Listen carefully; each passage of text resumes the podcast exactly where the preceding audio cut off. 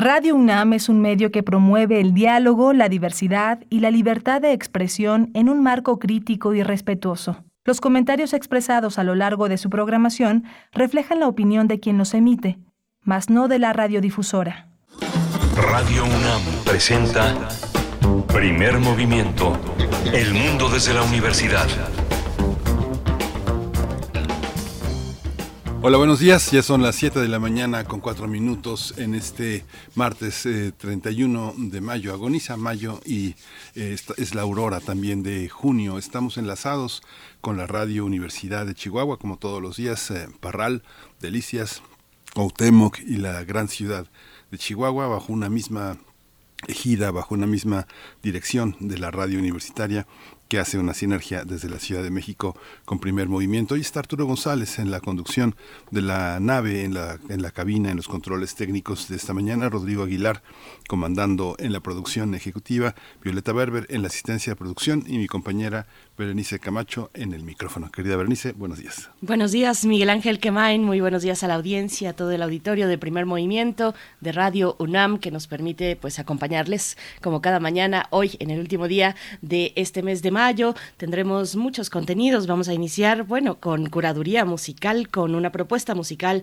de Edith Citlali Morales, violinista, comunicóloga, gestora cultural e investigadora musical que nos acompaña cada martes para compartir un poco de música desde una curaduría con una temática específica. Ya verán de qué se trata. Yo creo que les va a gustar bastante esta pues selección que ha realizado Edith Citlali para esta mañana de martes. Vamos a hablar del encuentro iberoamericano de mujeres en la industria musical. Esta edición está Chile invitado, es el país invitado de honor. Vamos a hablar con Sonia Avilés. Ella es la creadora y la directora este encuentro iberoamericano de mujeres en la industria musical. Quédese así que va a ser muy interesante escucharla. Y cerraremos esta primera hora con Federico Navarrete, historiador, antropólogo, investigador del Instituto de Investigaciones Históricas de la UNAM, para pues hablar con él sobre el tema que propone nacionalismo y ciencia. Es la propuesta para hoy con Federico Navarrete. Vamos a hablar con Lorenzo Meyer. Hoy es martes de Meyer y vamos a hablar. El tema que eligió es la visa dorada. Lorenzo Meyer es investigador, es uno de los intelectuales e investigadores mexicanos más prominentes, un hombre con una voz eh, fuerte e interesante. Eh, vamos a estar con él en la segunda hora. El rechazo de Colombia al uribismo, a la visión oficial, es lo que resaltó, entre otras cuestiones, en las pasadas elecciones del domingo 29 de mayo, en la primera vuelta que realizó Colombia para elegir presidente. Pues vamos a tener esa conversación con el doctor Fernando Neira, investigador del Centro de Investigaciones sobre América Latina y el Caribe, el CIALC de la UNAM. Y hoy tenemos la poesía necesaria y una selección musical a cargo de Bernice Camacho. Ahí es el cumpleaños de Walt Whitman, por ahí va la poesía de esta mañana hacia la tercera hora y después tendremos, seguimos con poesía y con un legado, un legado muy importante para nuestro país, Eduardo Lizalde, su legado en la literatura, en la poesía, el ensayo y también su tránsito por instituciones culturales como Casa del Lago, como Radio UNAM. Vamos a estar conversando con Miriam Moscona, escritora, poeta, ella misma una gran escritora, pues eh, también periodista y traductora, y José María Espinaza, escritor, investigador, crítico, editor, poeta y ensayista. Ambos nos darán su perspectiva acerca del legado de Eduardo Lizalde, que como sabemos hace unos pocos días pues se anunció su lamentable muerte y estaremos recordando en una especie de homenaje póstumo su legado desde todos estos ángulos que son variados, que son muy ricos, que son una vida pues eh, entregada a la cultura, a la cultura, a las letras, lo que nos dejó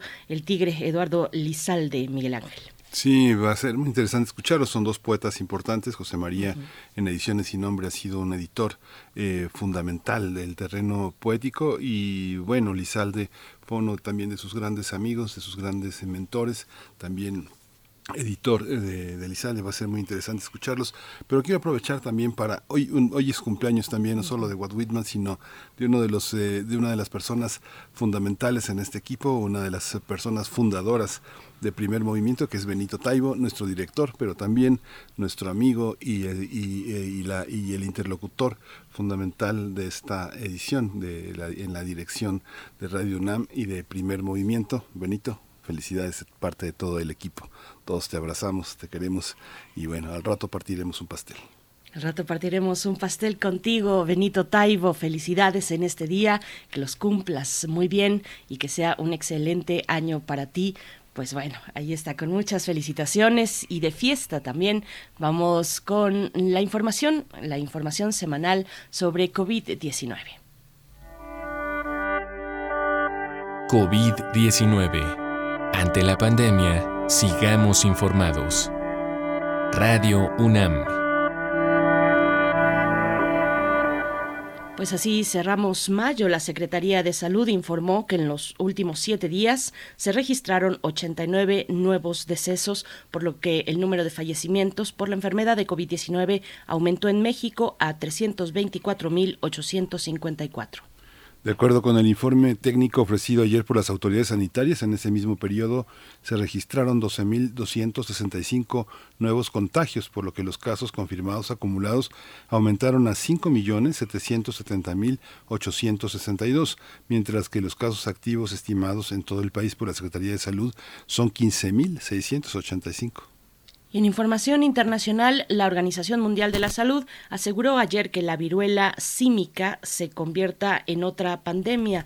Eh, Rosamund Lewis, la principal experta de la OMS en viruela del simio, reconoció que hay muchas incógnitas sobre esta enfermedad, incluyendo cómo se está propagando y se analiza si la suspensión de la inmunización masiva contra la viruela hace décadas podría haber acelerado de alguna manera su transmisión. Hasta ahora, la OMS ha confirmado 257 casos de viruela del simio en 23 países desde el 13 de mayo y alrededor de 120 casos sospechosos. En México fue confirmado el primer caso el pasado sábado. Se trata de un hombre de 50 años que reside permanentemente en Nueva York y probablemente se contagió en Holanda.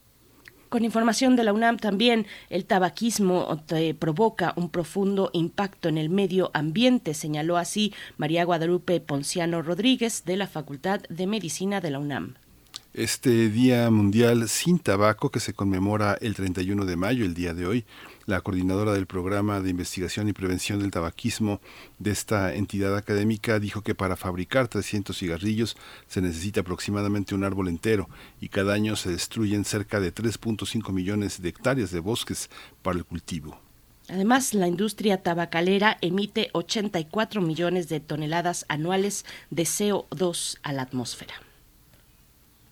Hoy tenemos recomendaciones.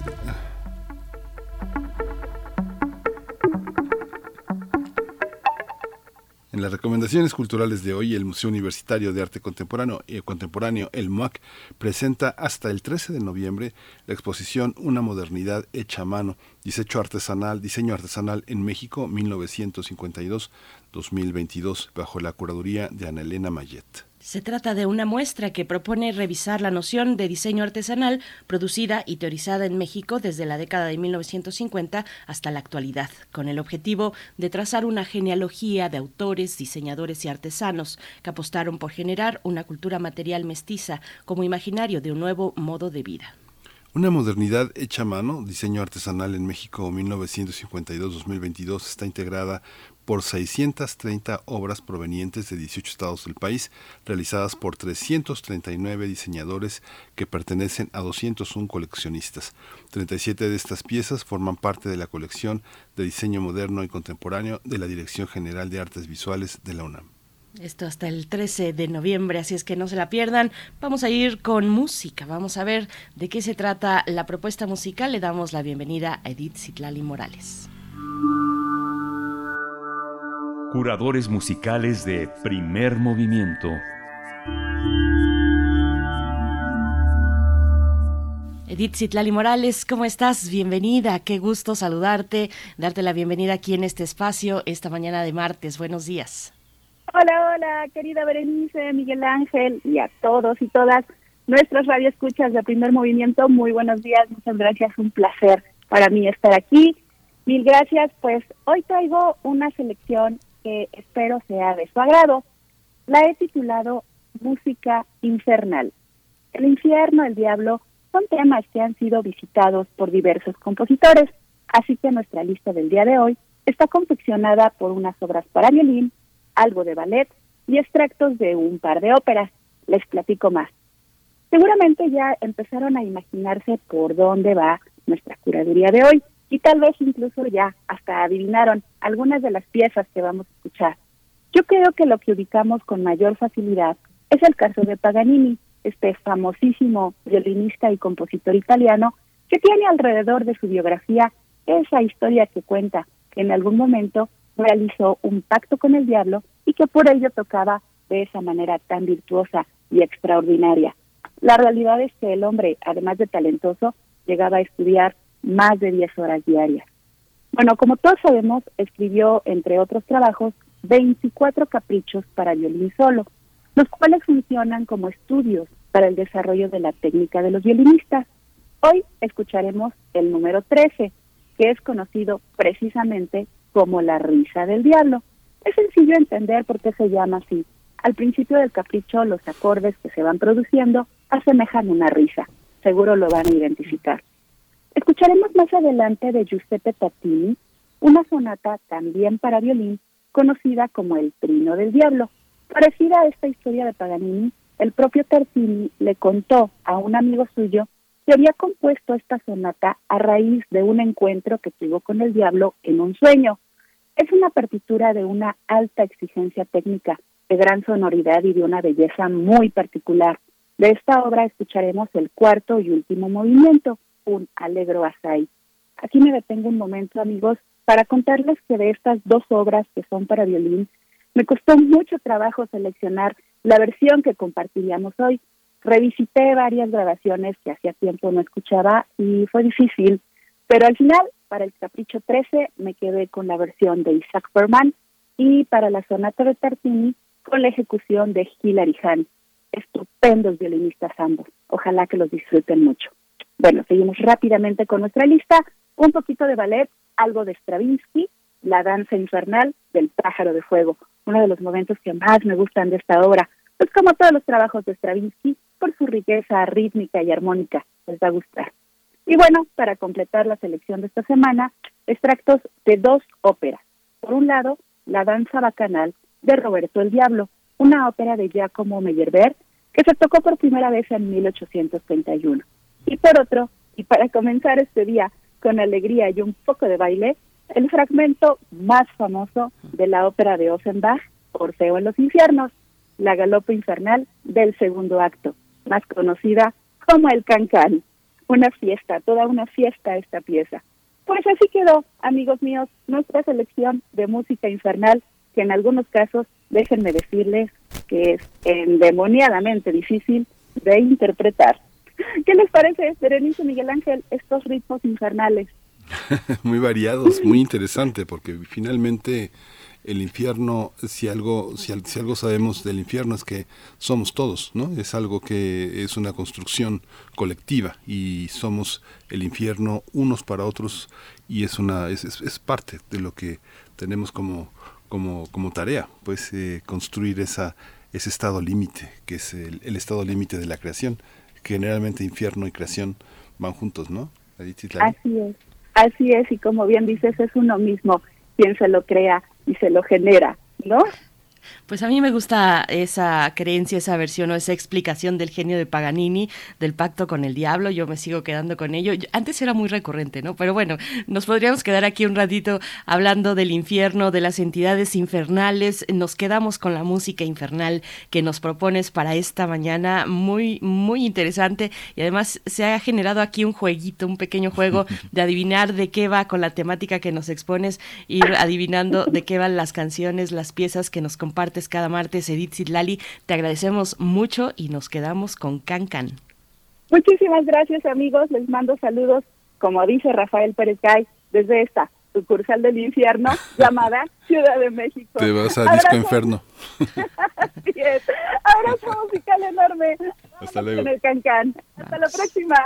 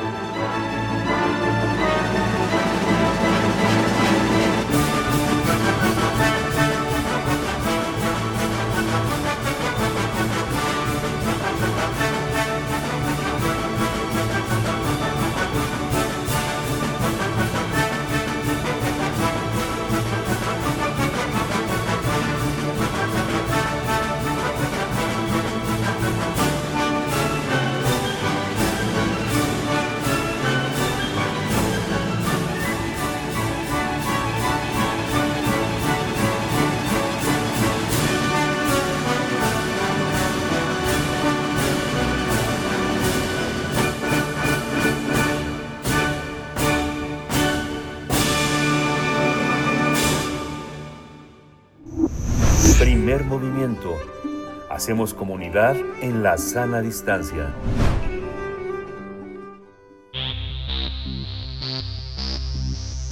De festivales, ferias y más. Recomendaciones culturales. Del, 1 al, del primero al 3 de junio se va a realizar la segunda edición del Encuentro Iberoamericano de Mujeres en la Industria Musical. Esto va a tener como un eje principal la expresión musical femenina como un elemento integrador, sanador y de paz. Así que a lo largo de diversas jornadas van a participar managers, artistas, productores, fotógrafos y también ingenieros. Para esta edición, el país invitado será Chile y se tienen contempladas alrededor de 40 actividades que se podrán seguir de manera híbrida. Las sedes serán el Centro Cultural de España en México y el Centro Cultural de España en Santiago. La idea es eh, conectar, eh, conectar acciones, participantes, públicos, espacios, así como crear un puente de unión entre los dos países. En esta iniciativa que nació en México en 2019, el público podrá disfrutar de amenas charlas, presentaciones de proyectos, galerías fotográficas, clases maestras, micrófonos abiertos, showcases le llaman así y convivencias. Vamos a conversar esta mañana sobre la segunda edición de este encuentro de mujeres con diversas actividades en torno a la industria musical. Nos acompaña Sonia Avilés, creadora y directora del Encuentro Iberoamericano de Mujeres en la Industria Musical, artífice de este espacio. Sonia Avilés, muy buenos días, te damos la bienvenida. Miguel Ángel Quemain y Berenice Camacho, ¿cómo estás? Hola, ¿qué tal? Muy buenos días, muchas gracias y muchas gracias por por esta amplia introducción al Encuentro Iberoamericano de Mujeres en la Industria Musical, que también es un nombre bastante amplio. Gracias, Sonia Viles. Eh, pues Chile realmente revitalizó, revitalizó la escena, la voz femenina la pintó, la pintó de, de, verde y cantante, así que este, cuéntanos eh, Chile, qué significa que regrese de nuevo con esta rebeldía, con este impacto, este, ¿por qué Chile? ¿Por qué Chile? Porque ha sido un país con el que hemos conectado no solo de, años recientes, sino hay una historia eh, ya de hace tiempo, desde, desde los movimientos estudiantiles eh, en el 68, en las migraciones que han existido durante todos estos años, el, estallido social, que fue como el último movimiento social más fuerte que tuvo Chile, y bueno, pues eh, esto ha eh, motivado muchas veces a, Chile a, a, migrar, pero también a hacer eh, actividades muy creativas y en la música también ellos han desarrollado, además de, de exportado distintos artistas que incluso han hecho carrera en México, eh, también ha aportado significativamente eh, en las políticas eh, culturales y, culturales de, su país.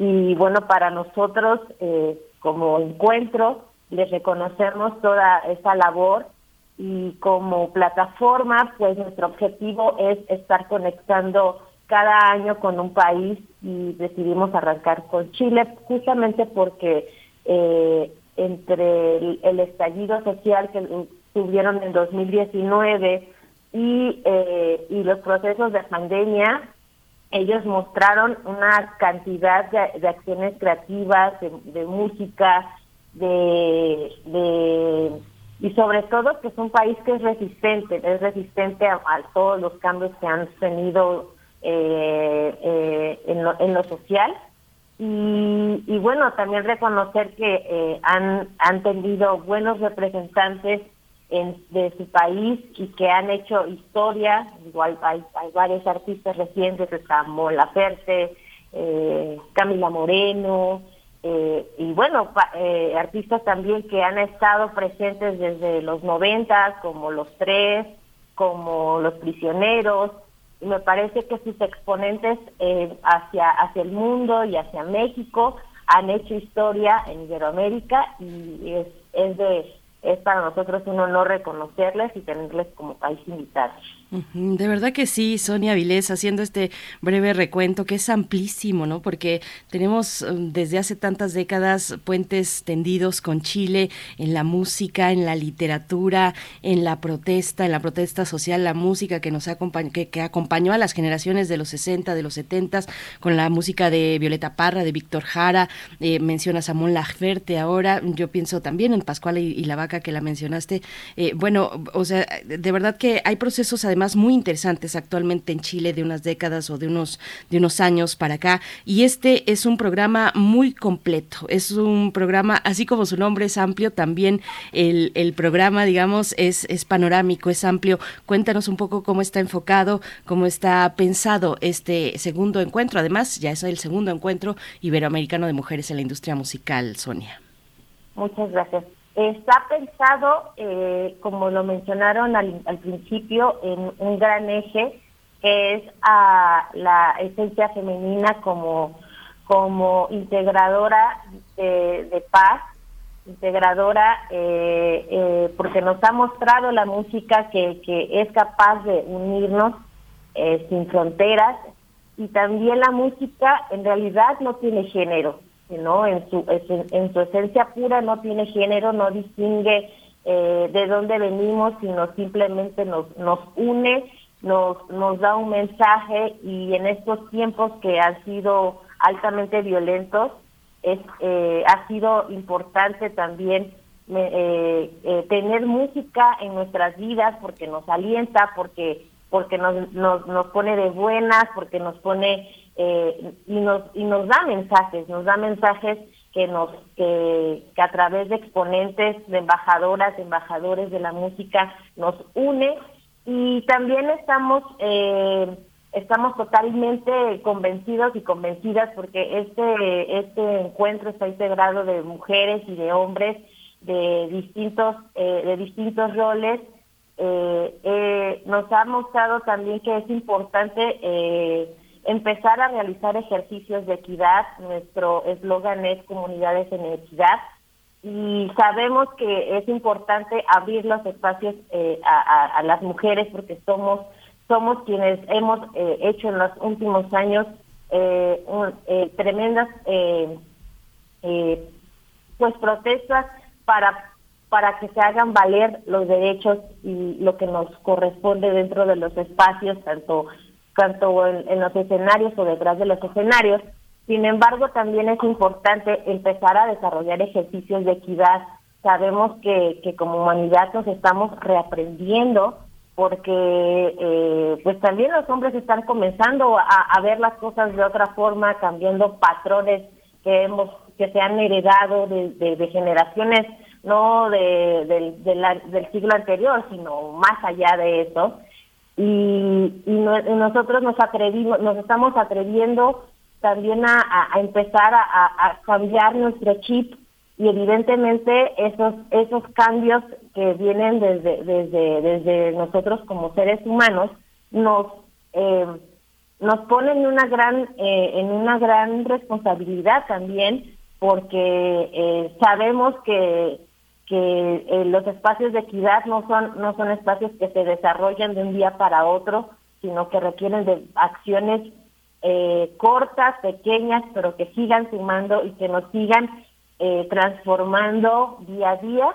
Y, es por eso que bueno la programación tiene una amplia una amplia variedad de temas en donde estamos procurando que, que que, que se diga ¿no? Desde una perspectiva que no eh, excluya a, nadie de, ninguna forma.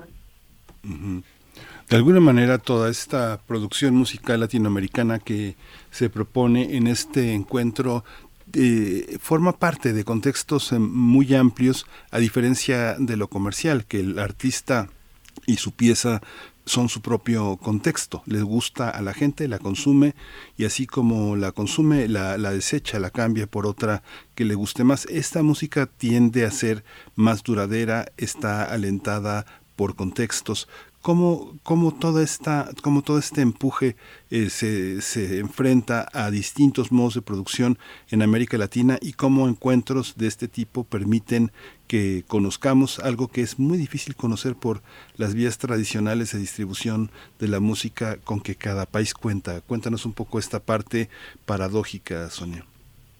Claro, eh, es importante generar justamente estos espacios para visibilizar lo que existe a nivel de la industria musical en cada país y, así también hacer ver que, que no solamente es hacer eventos musicales, sino eh, darle visibilidad a todo todo el trabajo que se hace detrás de y que eso requiere también de poner en la mesa no solo en un evento sino también en, las políticas eh, públicas de, de, cada país que es importante eh, establecer espacios también para para ejercer eh, los derechos laborales que nos pertenecen como trabajadoras y trabajadores de la música y también eh, pues también hacer valer que hacer ver que hay un tema eh, hay temas sociales que, que, que son importantes hay violencia hay acoso hay discriminación hay eh, estos temas que han sido eh, en los últimos años se han tocado pero eh, digamos que los procesos en las políticas públicas de los países, algunos avanzan rápido, algunos no tanto. Hay una, eh, hay una, eh, un llamado constante a la ocupación, a la ocupación en los espacios de trabajo que sea equitativo y, evidentemente esto trae a la consigo, pues mencionar, eh, poner estos estos eventos que ocurren también en otros países, que ocurren eh, marchas también que ponen en la mesa pues cuáles son las carencias a niveles de a, niveles de, de, incluso de, de, de cuestiones hasta administrativas no porque nos nos vemos en los eh, en la en los en la parte administrativa también como como un sector que genera mucho dinero pero a, la protección a, a las y los trabajadores es es carente, ¿no? Entonces, eh, pues hacer ese tipo de ejercicios de encuentro permite también poner el, en, en, eh, en abrir esa, esa posibilidad de, de generar también un llamado de atención y hacer trabajo en equipo, no solo entre nosotros como parte de la música, sino también con distintos, eh, con distintas eh, áreas, de, otras áreas, ¿no? estamos hablando también de políticas públicas, pero también estamos hablando de otro tema que es sumamente importante y que se dio, eh, eh, que digamos que potenció en pandemia, y que fue la salud física y emocional, ¿no? Porque pues, evidentemente fuimos el sector que se fue antes y que regresó al final y pues puso puso nuestro lado más sensible y más eh, y más eh, y más humano, ¿no? Y también nos puso en un estado muy reflexivo y también se se, se vieron eh, se vieron también vistas como muchas eh, mucha, muchas cuestiones de, de, salud mental que no le habíamos puesto atención porque el ritmo que a veces se lleva eh, pues en nuestra industria no en nuestro en nuestro gremio que a veces estamos en un en un en una estrés de laboral, estrés de trabajo bastante fuerte y descuidamos lo, lo más importante, ¿no? Incluso descuidamos hasta nuestras propias familias muchas veces por, por dar lo mejor en, en los escenarios y, y, en, los, en distintos países de América Latina, de, conectando también Iberoamérica con España, Portugal y a nivel global, pues cada vez ponemos también más énfasis en estos grandes temas eh, no solo no solo de nuestro gremio sino también a nivel humano no a nivel global Y veo y veo en el programa Sonia Avilés que se enfocan, se enfocan en distintos momentos a la cuestión de la salud física, de la salud emocional, al acoso y a la discriminación, como estás comentándonos. Y hay otras profesiones eh, que acompañan a la música que no se sitúan necesariamente en la creación o en la producción eh, musical, pero que acompañan desde distintos lugares y proponiendo narrativas también, que es importante las narrativas que cruzan a la industria musical, como el periodismo como la fotografía, el diseño gráfico también, eh, eh, se toman, toman un espacio para eh, en, estas charlas para hablar del periodismo musical en equidad. cuéntanos un poco de, la importancia de retomar estas visiones que de nuevo pues generan, generan narrativas que son importantes, que impactan en el público, en el gran público y que es necesario revisar cómo estamos en ese sentido en el periodismo cultural dedicado a la música, tanto en Chile como en México, Sonia. Claro, el, el, sector de, periodistas es, es, para nosotros es sumamente importante porque son nuestra voz, eh, justamente son nuestra nuestra parte en la que podemos destapar todo lo que sucede, sin, sin embargo al interior como como como parte de esta eh, de este gremio, pues sí se ven se han se ven como muchas eh, eh problemáticas que nos que, que ponen a pensar de qué forma han, han, tenido eh, periodistas musicales y periodistas en general han tenido distintos eh, distintos momentos, ¿no? O al interior también existe acoso, al interior también existe discriminación, al interior también existe una carencia eh, en la en en, eh, en, en las áreas laborales, en tener derechos eh, de lo de lo más básico yo sé que los derechos no se no se no son no son algo negociable porque existen pero digamos que que no que la ejecución es donde ha, se ha digamos que no no es algo que, que suceda de manera tan eh, tan abierta. Hay muchos periodistas como así como nosotros que, que trabajamos de forma eh, independiente y, el derecho a la vivienda, a la salud, a, una, a una vivienda digna, eh, existe solamente si, si estás dentro de una empresa, pero no existe eh, de tal, eh, si eres independiente porque es un proceso más largo.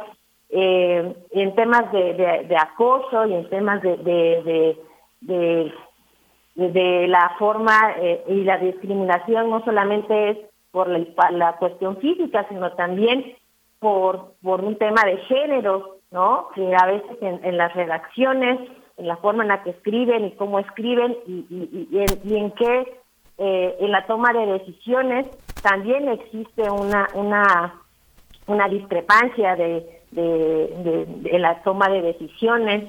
Eh, bueno, me parece que esto, eh, pues ya tampoco no, no ya no es tan tan rudo como existió en otros en, en otros años porque se pone cada vez en la se pone en la mesa eh, justamente cuando hay un tema de, de, injusticia no en, el gremio de, de, periodistas también se pone en la mesa qué es lo que está pasando. Sin embargo pues sí hay, hay, hay violencia incluso en la forma en la que desarrollan su su, su oficio no solamente eh, al interior sino también al exterior no entonces eh, pues era es, era es importante para nosotros también eh, tener darle eh, la voz a, periodistas de tanto de México como de Chile porque también eh, ponen eh, ponen como cuáles en la mesa cuáles son las cosas en común qué cosas han avanzado y qué cosas siguen siguen vigentes y que es importante trabajarlas pues muchísimas gracias, Sonia eh, Avilés. Muchas gracias por todo este encuentro iberoamericano. ¿Dónde lo seguimos? ¿Va a quedar en las eh, va a quedar en las redes sociales? ¿Qué parte? Todo será virtual. Cuéntanos un poquito esa parte para tener las coordenadas con todo y que lo vamos a poner aquí en las en nuestras redes sociales para los radioescuchas que apenas se integran. Cuéntanos esa parte. Claro que sí, nos pueden encontrar en redes sociales, estamos en Facebook, como eimil.encuentro, estamos en Instagram como eimil.méxico y eh, gracias a, a esta, estas, eh, a esta eh, bondad que nos dio la pandemia para poder hacer actividades desde casa y desde a, distancia. Este evento va a tener transmisión en vivo. En las mañanas vamos a tener charlas y conferencias.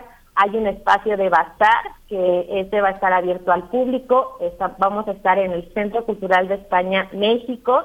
Y el día 2 de junio está dedicado a, eh, a potenciar las actividades México-Chile y en las mañanas vamos a realizar eh, conferencias y charlas en el Centro Cultural de España México y en la tarde va a haber actividades presenciales en el Centro Cultural de España de Santiago de Chile y vamos a recibir su transmisión en el Centro Cultural de España México. Eh, va a haber un, eh, un preestreno de un documental de una chilena radicada en México que se llama Pascur, que va a ser un documental de coros femeniles, que les invitamos a que no se lo pierdan. Y, eh, y eh, por la tarde, los tres días, van a haber eh, showcases, que son presentaciones cortas, donde van a participar muchas, muchas mujeres y varios proyectos que vienen no solamente de México, sino también participan de Panamá, de Paraguay, de Colombia, Así que hay un abanico musical también por la tarde para que vengan, se deleiten, vayan al bazar, consuman y sobre todo se la pasen muy bien y eh, está abierto a todo el público, es entrada libre, la transmisión también es libre, va a ser por el por el canal oficial del Centro Cultural de España en México y bueno, también invitarles a que entren a nuestras redes sociales porque eh, este espacio es un espacio totalmente eh, autogestivo eh, en, esta, en, esta primera fase y estamos también abriendo un espacio de donaciones para que eh, sigamos nosotros haciendo producción y sigamos compartiendo contenidos tan tan amplios como los que sucederán en esta, en esta primera edición. Pues, pues muchísimas gracias, eh, Sonia Aviles. Lo seguiremos con muchísima atención y con muchísimo gusto y emoción. Así que bueno, muchas gracias por darte este tiempo para estar. Mucha suerte eh, mañana que se, que se inicia toda esta, toda esta fiesta, toda esta celebración. La seguiremos con mucho gusto y la, aquí la andaremos consignando. Muchísimas gracias, gracias por este gran espacio y ojalá que también ustedes se den una vuelta por allá en algún momento y nos saludemos. Claro que sí. Claro que sí, Sonia, Sonia Vilés, ahí te saludamos. Bueno, va a estar muy bueno. Empiezan mañana en el showcase con showcases eh, con René Moy, eh, con René Ghost, con Vivir Quintana y El Palomar, también hablando de coros. Bueno, va a estar muy interesante y muy entretenido y con muchas propuestas. Sonia Vilés, muchas gracias. Nosotros vamos a ir con la curaduría musical de Edith Citlali Morales, eh, música infernal. Se trata ni más ni menos que de Nicolo Paganini. los 24 caprichos de Paganini son un conjunto de estudios para violín que exploran diferentes técnicas de este instrumento de cuerdas y el número 3 es conocido como La risa del diablo. Vamos a escuchar.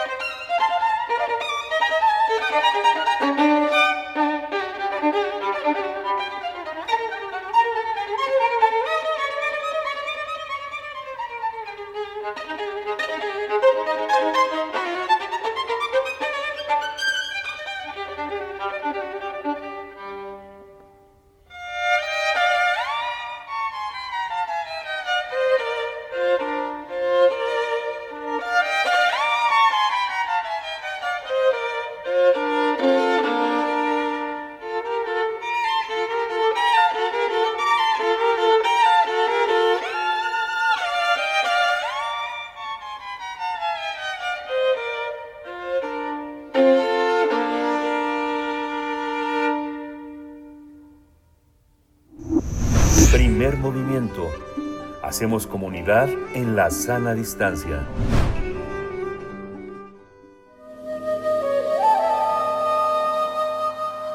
Nuevas historias para un nuevo mundo.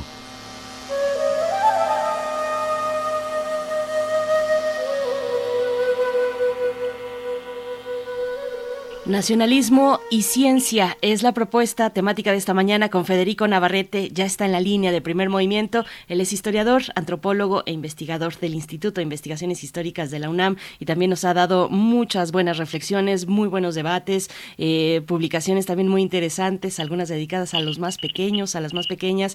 Federico Navarrete, con mucho cariño te saludamos. ¿Cómo estás? Hola, buenos días, Berenice. Buenos días, Miguel Ángel. Es gusto saludarlos. Igualmente, Federico. Pues miren, el, día de hoy la reflexión que les traigo, Nacionalismo y Ciencia, tiene que ver con lo que hemos estado pues, eh, discutiendo a lo largo de los últimos de las últimas veces que, he conversado con ustedes, el tema de la ignorancia y la cultura en México, pero es una variante de este tema, ¿no? Eh, y sobre todo le introduce esa pequeña variante porque en las últimas dos semanas ha habido un debate muy activo en los medios aquí en México respecto, por un lado, a la existencia del racismo, ¿no?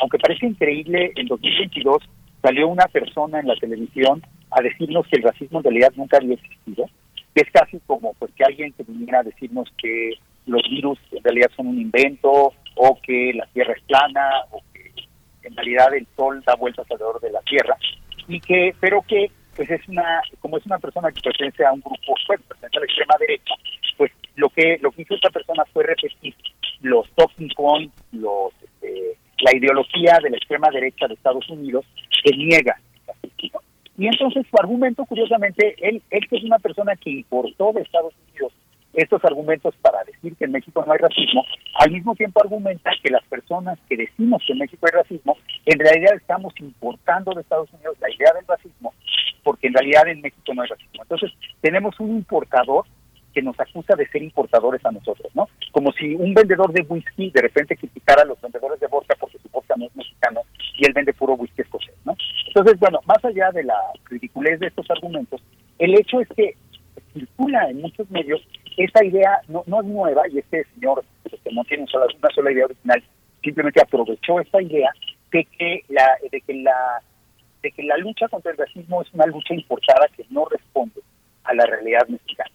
Y esta idea ha sido, por ejemplo, en Francia, el candidato de ultraderecha en la elección presidencial que acaba de tener lugar, eh, Eric Zemmour, eh, argumentaba todo el tiempo que, que, la idea de que Francia había racismo era una idea importada de Estados Unidos y que en Francia en realidad no había racismo, que es un poco el mismo argumento que hace este pensador, bueno, pensador es decir, este comentarista mexicano de ultraderecha. Y lo que es muy sorprendente es que unos días después, en el debate, mucha gente salió a argumentar por qué creía que existía racismo se oyeron voces desde la izquierda, desde el propio partido Morena, eh, figuras conocidas de Morena, que salieron a decir algo parecido, a decir que en realidad, el, aunque México, es, digamos que los de Morena sí admitían que en México sí había racismo, pero decían que de todas maneras la lucha antirracista está importada de Estados Unidos y que obedece a las, a las prioridades de los neoliberales, no obedece a la agenda revolucionaria del pueblo mexicano que va camino a su redención. Y entonces había el mismo argumento un poco, que por ser ideas importadas, la idea de la lucha contra el racismo, pues no tenían validez en México. Es decir, eh, tanto es curioso como, bueno, no es curioso, más bien, es cada vez es más frecuente que ciertos sectores de la, de la derecha ultra y ciertos sectores de la izquierda ultra coincidan en muchos puntos, ¿no? Sobre todo en todo aquello que tiene que ver con la negación de los derechos de género, la negación de los derechos de los grupos racializados, la negación de los derechos de las personas trans. O sea, es una agenda, finalmente creo que aquí lo que hay detrás es que tanto la izquierda como la derecha en nuestro país parecen tener una agenda antiderechos, es decir, una agenda que está en contra de las conquistas que ha habido de derechos a la diversidad sexual, de derechos contra la discriminación, de derechos de género en los últimos años en México, ¿no? Lo cual pues, es realmente trágico, ¿no? Pero más allá de eso, surgieron voces también, voces autorizadas, voces académicas, que repetían un poco ese argumento, que decían que México es un país excepcional, tiene una historia propia y que por lo tanto no puede ser interpretada, esta historia no puede ser contada, no puede ser analizada sin usando ideas importadas que no van a responder a la realidad nacional. Eh, en particular, por ejemplo, hubo argumentos de personas que decían que en México no ha habido nunca el racismo contra los negros que ha habido en Estados Unidos, porque en México durante el periodo colonial a las personas que habían venido de África como esclavos, luego algunas de ellas se les dejaba casarse con personas indígenas o blancas y que por eso conseguían su libertad y que ya una vez eran libres podían llegar a ser, por ejemplo, pintores destacados o inclusive se mencionaba el caso de que hubo un hacendado que era de origen negro y así, y que esto supuestamente, según estas personas de la academia, indica que la realidad social de México es muy distinta a la de Estados Unidos y no se puede estudiar con las mismas eh, herramientas. Eh, pues yo no, no me parece que esto sea cierto, me parece que es muy importante cuestionarlo. Pero no creo que sea cierto en términos históricos, porque, porque México no es tan excepcional como le gusta pintarse porque pues México finalmente, eh, España colonizó México como había colonizado el Caribe, como después colonizaría Perú y el resto de América. Y entonces las instituciones coloniales de México pues no son distintas a, las instituciones coloniales de otros países del Imperio Español y tampoco son distintas a las colonias de otros países europeos. En todas las colonias eh, que se establecieron en América hubo situación y segregación y racialización de los indios y eso hubo en la Nueva España sin lugar a dudas y en todas las colonias europeas en América hubo también esclavización de las personas provenientes de África y eso lo hubo en la Nueva España. Entonces, pretender que la Nueva España era diferente, pues es históricamente falso. La Nueva España era parte de un sistema colonial global que, que discriminaba a los pueblos indígenas y que esclavizaba a las personas de origen africano. Y eso sucedió en la Nueva España igual que en Brasil, igual que en Estados Unidos, igual que en Colombia, igual que en Haití, bueno, que en Santo Domingo, como se llamaba antes de independencia, como sucedió en toda América. Entonces me parece que este argumento, en primer lugar, es históricamente insostenible. Pero más allá de eso, a mí lo que me preocupa es que detrás del nacionalismo metodológico que hay detrás, ¿no? Porque más allá de que, o sea, el argumento, primero, el argumento que podríamos llamar empírico, decir que nuestra historia es tan diferente de las otras historias que no puede ser contada de la misma manera y que tiene que ser contada de una manera diferente, es un argumento falso. Entonces, no tiene solución alguna. Y lo el otra la otra parte del argumento podría ser que en México tenemos que desarrollar nuestras propias eh, maneras de explicarnos y que de alguna manera tenemos que ser nacionalistas y no debemos importar maneras de entender nuestra realidad de otros países. Bueno, si nos tomáramos en serio este argumento, pues no podríamos hablar de clases sociales, porque la clase social es un concepto inventado por Marx en el siglo XIX y Marx pues no nació en Apatzingán, creo que no me equivoco era alemán, entonces pues no podríamos usar a Marx. Tampoco podríamos hablar de feminismo, porque la mayor parte del pensamiento feminista contemporáneo que viene de otras latitudes, a menos que creyéramos, como mismo Sheridan, que Octavio Paz inventó el feminismo, y entonces, bueno, entonces a lo mejor sí podríamos hablar un feminismo mexicano a la Octavio Paz, pero pues, ya se imaginarán dónde nos llevaría eso. Pero en general casi no podríamos hablar ninguna de las categorías que utiliza la, la, las ciencias sociales, la historia, pues las podríamos utilizar porque pues, resulta que las ciencias sociales y la historia son disciplinas globales que, y sus metodologías se mueven de un país a otro. ¿no? entonces creo que el, el argumento llevar entendido así es absurdo. Obviamente siempre necesitamos traer ideas de fuera, porque porque somos parte de ese mundo.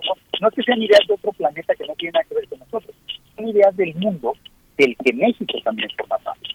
Pero más allá de eso, el, a mí con esto ya vuelvo a la reflexión que habíamos tenido desde hace unas semanas sobre lo que es ignorancia y lo que es cultura en este país. En el fondo lo que las lo que estas personas están defendiendo, las personas que dicen que en México tenemos que tener, tenemos que construir nuestras propias interpretaciones históricas no dejarnos marear por, por ideas extranjeras, lo que están defendiendo es el monopolio que tienen ciertas élites académicas, ciertas élites intelectuales que han tenido para para este para contar la historia, digamos.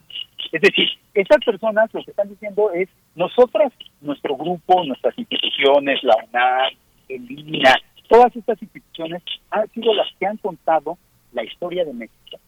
Y entonces, pues, por eso mismo, no podemos dejar que ahora llegue nadie más a contar. Es en el fondo, lo que estas personas están defendiendo es su posición y su monopolio, por así llamarlo, sobre lo que podríamos llamar la historia de México. Y eso, la verdad, tampoco me parece sustentable. Por ejemplo, porque otra vez, muchas de estas personas que han hecho la historia de México los últimos 100 años, desde las instituciones, han, han hecho una historia que ya hemos criticado en este espacio, porque es una historia muy basada en la ignorancia que es cultural. Por ejemplo, casi ninguna de estas personas que hacen la historia de México habla una lengua indígena y entonces pues sus historias de México no incluyen a las lenguas indígenas porque ellos no las hablan, ¿no? Ellas sí.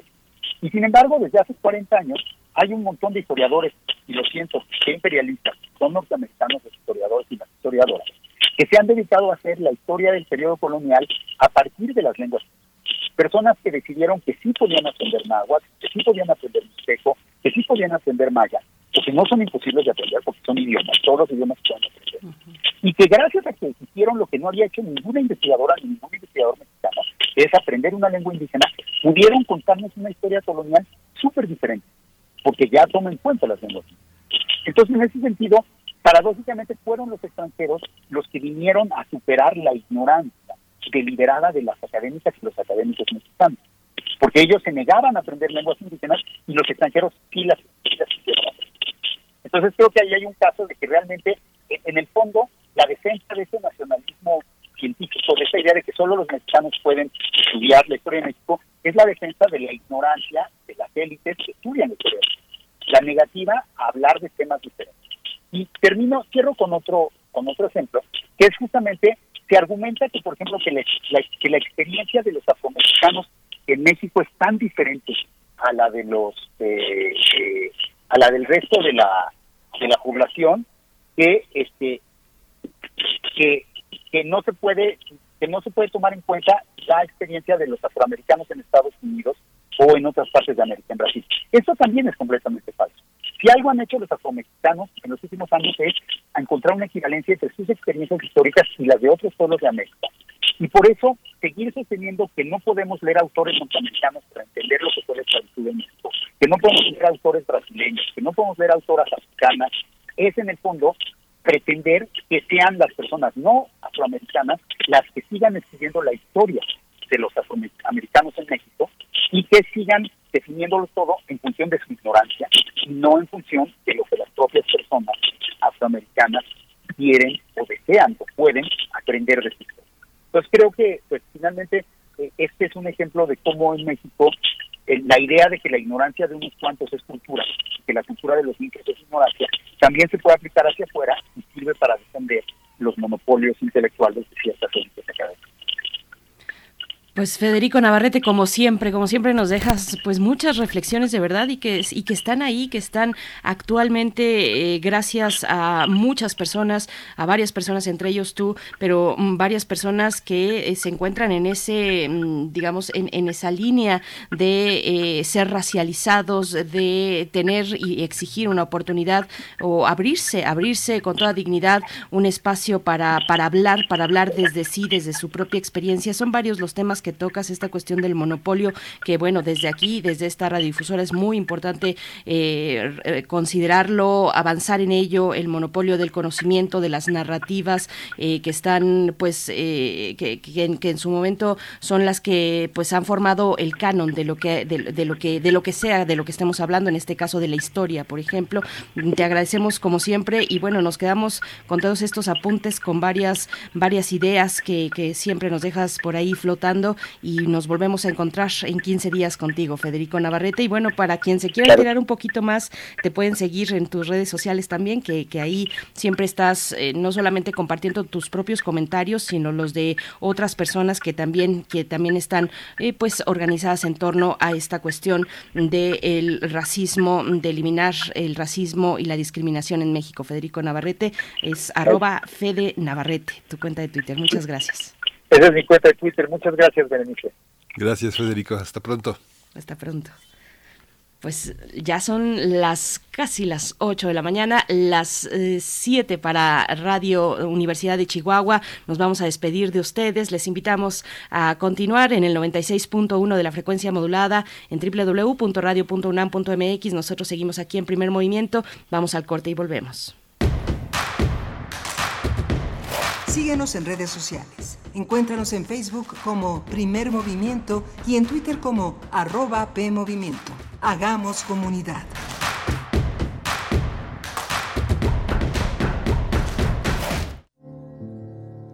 España, finales de los años 20. Él, un escritor sumiso ante la dictadura. Ella, una madre agobiada por los hijos, un marido infiel, pero lo que más le pesa es la tibieza política de su consorte en tiempos de alzar la voz. El amor conyugal es algo extraño, como todas las cosas, tejido de contradicciones. Buen estambre, la costumbre. Resiste. Sí. Y los chicos. Estoy cogido a esta ciudad como una lapa a su roca. De la colección de ficción sonora de Radio UNAM, Memoria del Mundo de México de la UNESCO 2021, presentamos La vida conyugal, original de Max Aub. Sábado 4 de junio a las 20 horas por el 96.1 de FM y en www.radio.unam.mx. Radio UNAM, Experiencia Sonora. Norteños, chilangas, sureños, costeñas, yaquis, mayas, mazaguas, campesinos, rockeros, millennials, centennials, abuelas, tías, primos. Con tanta diversidad es imposible pensar igual, pero hay muchas cosas que nos unen. Nos une la libertad de tomar decisiones. Nos une la convicción de que la democracia es la única ruta que tiene un país libre. Nos une el INE. Mi INE nos une. Es la hora de la verdad, la prueba reina del sabor y la salud. Y arrancan. Ni las trampas del chescolín detienen al elotito. La fresa toma la delantera con su potencia natural. La media naranja reparte cariñitos. Las chatarras se caen a pedazos por el exceso de carbohidratos, sodio y azúcares que les dañan su salud. Es un cierre trepidante. Los alimentos saludables triunfan en la carrera de la salud. Come como nosotras y ponte saludable. Las comunidades indígenas germinan conocimiento, maravilla y tradición. Son el México profundo, el presente donde hilan un collar de flores. Xochicóscat, collar de flores, con Mardonio Carballo, lunes 10 de la mañana por Radio UNAM. Experiencia sonora.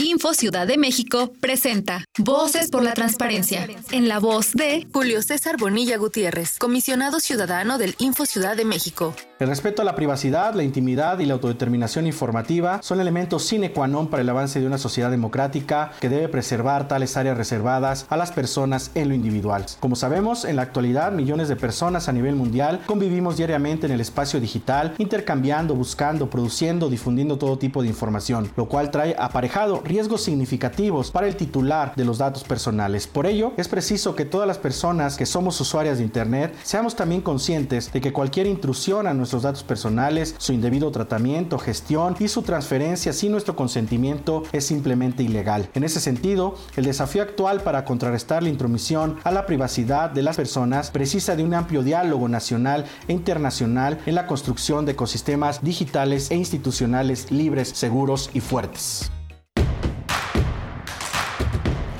Queremos escucharte.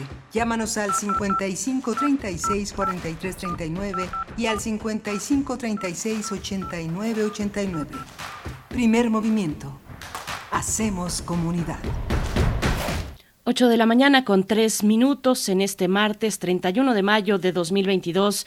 Les saludamos y les damos la bienvenida a este espacio radiofónico en Radio UNAM, primer movimiento que inicia su segunda hora de transmisión y se enlaza también en el 104.3 de la frecuencia modulada a Morelia en la radio Nicolaita y saludar, saludar por supuesto y dar la bienvenida a la Universidad Michoacana de San Nicolás de Hidalgo que a su vez nos aloja ahí en Radio Nicolaita y pues bueno, estamos, eh, nos quedamos con de verdad con ideas muy interesantes eh, luego de la participación de Federico Navarrete hace un momento, nacionalismo y ciencia. Si ustedes apenas van sintonizando, pues sepan que en el, en el repositorio sonoro de Radio UNAM, radiopodcast.unam.mx, ahí pueden encontrar cada 15 días en martes la participación de Federico Navarrete, que nos ha entregado pues un hilo de ideas muy importante, muy interesante, eh, pues que decíamos en el chat eh, de aquí de primer movimiento, no deja piedra sobre piedra, no es sociólogo, Eh, al contrario, es, importante no dejar pasar estas cuestiones que apunta Federico Navarrete.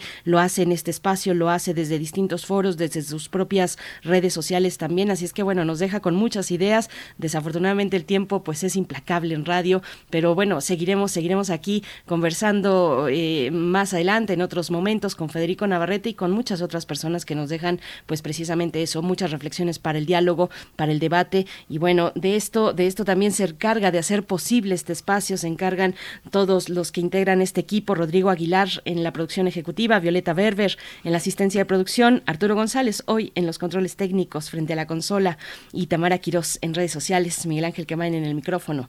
Buenos días, Miguel Ángel. Hola, Berenice, Berenice Camacho. Buenos días a todos nuestros radioescuchas. Sí, los comentarios que eh, ofreció Federico Navarrete, justamente me los compartías en, en, su red de Twitter, un hilo, un hilo muy interesante, Fede Navarrete, arroba Fede Navarrete, ahí están expuestos. Hace unos días Yasnaya Aguilar había publicado una, un caso de una, eh, de una niña mixteca en Estados Unidos que eh, no aceptaron clasificarla como nativa americana porque decían que ella era hispana. Ella no se identifica con eso, identificarse, eh, creerse parte de eh, algo y con el hecho de creerse serlo o dejar de serlo. Es interesante la reflexión en este sentido porque justamente la derecha y y la derecha que está también en la mente de algunas personas de izquierda es algo que no es, no, es fácil como asimilar, pero también el pensamiento de derecha no es exclusivo de una etiqueta o de un lugar, de un espacio en el que uno pueda ver arrinconados o a unas personas de izquierda o unas de derecha, sino que estamos eh, en algunos aspectos de nuestra de nuestro psiquismo instalados en unas explicaciones del mundo que coinciden con los pensamientos de derecha aunque nos abanderemos o nos pintemos de rojo. Hace muchos años eh, Roger Bartra eh, explicaba cómo había un país prisado, un país prisado en el sentido en el que muchos de los hábitos y formas de entender la realidad, de manejar las circunstancias por parte del mundo oficial, el mundo oficial era el PRI, eh, había generado toda una serie de prácticas identificadas con esos procedimientos corruptos, fáciles, eh, excluyentes, etiquetadores que el PRI había construido. Entonces Bartra decía aguas porque el país está prisado. Entonces es parte de esta reflexión sobre el racismo que está en distintos territorios, aunque efectivamente protagonizado por unas personas de derecha que se creen superiores y todopoderosas, ¿no? Sí, se ha escrito mucho y muy buenas reflexiones, muy interesantes, algunas muy complejas, con algo que, bueno, yo podría poner como alienación, probablemente, pero yo creo que hay muchas explicaciones ahí interesantes, alienación al poder, por ejemplo, eh, eh, pensar en, en, Michel Foucault, en fin, bueno, creo que Federico Navarrete pone varios puntos interesantes en este hilo que mencionas, que publicó hace unos días en sus redes sociales. Eh, él, él dice que todos los movimientos usamos con conceptos que tienen diversos orígenes y formamos parte de las realidades que van más allá de las fronteras nacionales. ¿Acaso democracia o liberalismo son palabras mexicanas?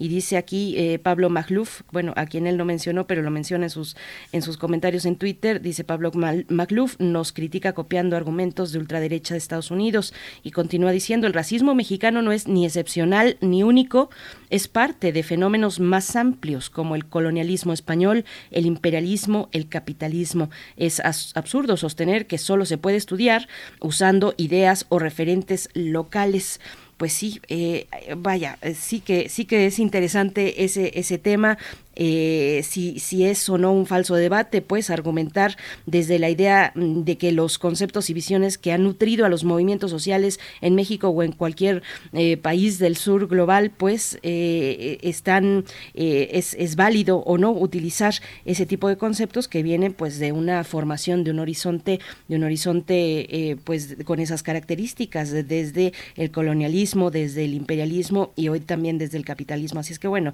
qué interesante, ¿verdad? Que todo lo que nos pone Federico Navarrete en la mesa y nosotros seguiremos aquí con distintos temas. Tendremos en un momento más la participación de Lorenzo Meyer, el doctor Lorenzo Meyer, profesor investigador universitario eh, y cuyo interés se ha centrado en la historia política mexicana del siglo XX a la actualidad y también en, la relación eh, binacional con los Estados Unidos. La visa dorada es el tema que propone Lorenzo Meyer para hoy, Miguel Ángel. Sí, muy, vamos a escucharlo en, en un par de minutos. Vamos a tener también al doctor Fernando Neira haciendo una interpretación sobre los resultados de la primera vuelta presidencial en Colombia.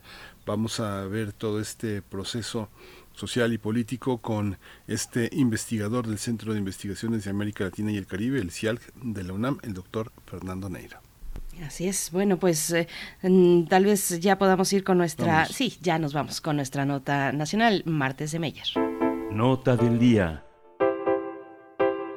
La visa dorada, esta propuesta para propuesta temática de esta mañana, doctor Lorenzo Meyer, te damos la bienvenida y como siempre un gusto de poder conversar contigo en este espacio. ¿Cómo estás? Buenos días. Buenos días, el gusto es mío, Berenice. Bien, supongo que eh, todos ya sabemos, o si no lo sabemos, ahorita lo nos enteraremos, de qué significa eso de la visa dorada. Se trata de esa eh, visa que el gobierno español otorga a quienes desean eh, visitar España, pero junto con ellos llevan dinero e invierten entre medio millón de euros o un millón de euros dependiendo de que sea el objeto de la inversión y de manera eh, automática tienen derecho a esta visa que además abre la puerta eh, a conseguir la nacionalidad española. Eso lo hizo el gobierno de España hace tiempo, cuando pasaba por una contingencia económica difícil y quería atraer inversionistas extranjeros. Bueno, uno de esos inversionistas extranjeros eh, es el expresidente de México, Peña Nieto. La noticia de que había tenido esta visa provino del país. No es nuevo el, eh, el hecho, es del 2020, eh, cuando se le dio la visa y de pasadita el país nos dice dónde vive ahora Peña Nieto en Madrid sugiriendo que en realidad tiene ahí ya su centro eh, de operaciones, que ahí es donde realmente reside, en Valdelagua, que está a 20 kilómetros eh, de Madrid y que es eh, una zona muy, muy exclusiva, muy bien vigilada, con seguridad privada y bueno, no es algo enteramente nuevo para nosotros. Aquí también hay eh, lugares eh, así. Pero lo interesante de todo esto es eh, la naturaleza de la vida posterior al dejar la presidencia. Hay expresidentes eh, que, bueno, no tuvieron mucha posibilidad de disfrutar ninguna vida posterior, puesto que eh, murieron eh, eh, muy temprano, digamos, en su vida política. Carranza en 1920, Obregón luego en 1928, pero hay otros como el expresidente Cárdenas que se mantuvo eh, discreto pero activo hasta el día que murió. Miguel Alemán se dedicó a los negocios, que era su negocio, y bueno, también era muy activo.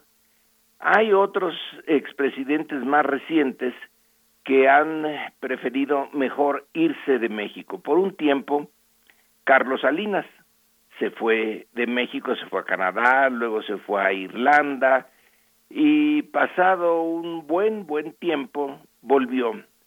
Eh, se mantiene más o menos discreto, pero activo. Eh, Ernesto Cedillo decidió que él mejor eh, pensaba en una vida como académico, que pudiera haber sido la que él eh, realmente quiso. Él es presidente pues por azar, por accidente, porque era un miembro del gabinete que no había renunciado según los tiempos constitucionales cuando asesinaron a Colosio y el PRI tenía que buscar al sustituto rápido y Cedillo fue el uh, adecuado. Y ahora tenemos eh, a Peña Nieto, que simplemente eh, cambió su situación eh, personal, eh, se divorció, eh, logró una nueva pareja y a vivir bastante bien sin hacer nada en el exterior, que es el lugar en donde se encuentra más a gusto. Eso de la visa dorada nos da pues pie a eh, ver, examinar de qué están hechos los eh, presidentes y expresidentes. El, el tener que irse eh, del país, encontrar más fácil la vida fuera que adentro, la imposibilidad eh, de seguir una vida normal dentro de México es un indicador de la naturaleza del personaje y de su presidencia. Peña Nieto tiene eh, en su haber uno de los exenios más corruptos eh, de México y la dificultad de mantenerse activo porque no tiene con qué mantener su eh, eh, una vida normal en México. No es ya centro de ninguna eh, política y lo persiguen pues eh, las sospechas de que realmente lo peculiar, lo importante de su sexenio es la dimensión que adquirió la corrupción. La corrupción por la vía de eh, la eh, celebración de contratos con grandes empresas con beneficio para las empresas y para quienes eh, facilitaron ese negocio. Odebrecht es eh, solamente uno de esos. La buena relación que mantuvo con empresas españolas, no solamente él, desde luego, el, anteriores, eh, Felipe Calderón, por ejemplo, hicieron una trama, tejieron una trama de relaciones con empresas españolas y no es, por lo tanto, eh, de sorprender que España sea eh, un lugar en donde se encuentren a gusto. Y la vida, eh, si se tiene dinero, y todo indica que eh, los expedientes generalmente tienen dinero y en grandes cantidades, se facilita mucho. Ricardo Rafael, un columnista, ha señalado que probablemente Peña Nieto se llevó con él a España a su médico y al eh, jefe de sus eh, servicios de seguridad, que logró que la Secretaría de la Defensa lo nombrara a un puesto en la Embajada de México en Madrid y el médico pues parece ser que eh, simplemente se fue con Peña Nieto y que ahí está a su servicio. Pero lo eh, que realmente llama la atención es la posibilidad de seguir esa vida sin que eh, se les llame a cuentas. Nadie ha eh, ni siquiera intentado que Cedillo eh, responda por esa deuda enorme que nos legó del Fobaproa, en donde se hicieron parte de una deuda pública, deudas que eran privadas, errores de los bancos eh, que en su momento prestaron a gentes que y grandes cantidades que no les iban a poder pagar o que no quisieron pagar y aprovecharon la coyuntura para que otros pagaran por ellos. vaya que si es una acusación eh, seria y que no ha pasado nada. Igual con Peña Nieto, no pasa nada. Y son pues dos agravios los que se tienen con ese tipo de personajes. La corrupción sistemática que propiciaron en su momento, y Peña Nieto la propició desde que era gobernador del Estado de México, desde los contratos para las carreteras, y siguió haciéndolo en grande desde la presidencia. Y finalmente se van, eh, tienen una vida pues muy holgada y nadie eh, parece dispuesto o, en posibilidades de hacerles eh, pues responsables de lo que ocurrió durante su sexenio. Son eh, dos agravios, lo que hicieron y la impunidad con que lo con que lo han hecho. Peña Nieto es quizá el eh, símbolo del exceso, pero ya llevado a sus últimas consecuencias. Es la manera como un régimen que surgió de la Revolución Mexicana, que ya surgió con eh, problemas de corrupción serios desde, desde Obregón y desde Calles, ya estaban, pero que se fue agravando con el tiempo, que se convirtió en un sistema y que eh, dejó a México con muchos, muchos agravios, es parte del proceso que llevó a la concentración excesiva de riqueza de un lado y a la eh, pobreza de las bases de la sociedad mexicana. Y bueno, la historia no, eh, no es justa, nunca ha sido justa, pero en este caso pues es más evidente. Así que la visa golden que le dieron los españoles contrasta pues notablemente con eh, la forma como México, eh, su gobierno, su gobierno sobre todo, más que su sociedad, respondió a la necesidad de acoger a refugiados españoles tras la guerra civil de ese país. Y la manera como España acoge a refugiados menos, mucho menos numerosos mexicanos, a los cuales eh, los expulsa de México o los hace salir de México no una lucha social como eh, a los refugiados españoles, sino exactamente lo opuesto, una, un cúmulo de, eh, pues, de corrupción. Y si México se siente orgulloso o puede sentirse orgulloso de haberle dado el asilo, bueno, no solamente a los españoles, sino a un eh, buen número de otros refugiados políticos, yo no creo que España pueda sentirse orgullosa de sus golden visas cuando se los da a personas como Peña Nieto. Es por dinero. Eh, la razón por la cual tiene esa visa e incluso la posibilidad de optar por la nacionalidad española es por muy malas razones. Así que eh, contrasta esta eh, forma de abrir el país a alguien que no eh, quiere o no puede estar en su país de origen y que necesita un refugio.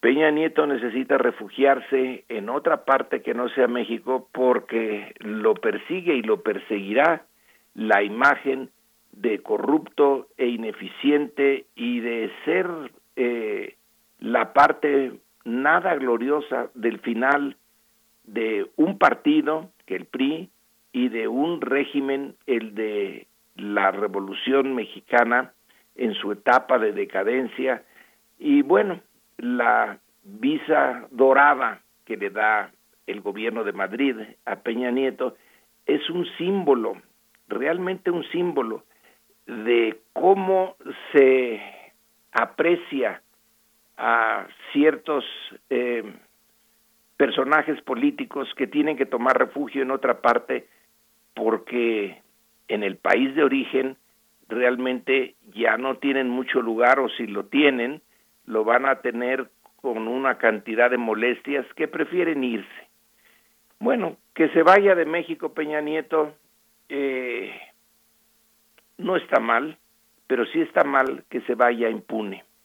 Eso creo que es un punto que todavía debemos de eh, nosotros, los mexicanos, eh, de discutir el sistema de nuestra justicia. Y cierra todo esto con que esa fue una, una de las muchas corruptelas de Peña Nieto, la Casa Blanca, resulta que ahora que se quiere investigar más sobre la manera como adquirió y perdió esa mansión en eh, la Ciudad de México, el expediente ya no aparece, está eh, desaparecido. Y los responsables de su desaparición pues van a tener una especie de una palmadita en la mano, van a tener que hacer trabajo social, que quién sabe qué quiera decir eso, si es ir a barrer una calle o algo por el estilo, y listo, ahí se cierra todo este caso emblemático de la eh, pasada por del paso de Peña Nieto por el gobierno, la Casa Blanca eh, le queda ahí como eh, uno de sus distintivos. E insisto, a nosotros nos queda el eh, mal sabor de boca de que hasta la fecha ha sido completamente eh, irresponsable, ha podido vivir como un irresponsable Peña Nieto y pasarla muy bien en España. Pero bueno, la historia eh, por lo menos eso nos queda de consuelo, se encargará de poner a los expresidentes en su lugar.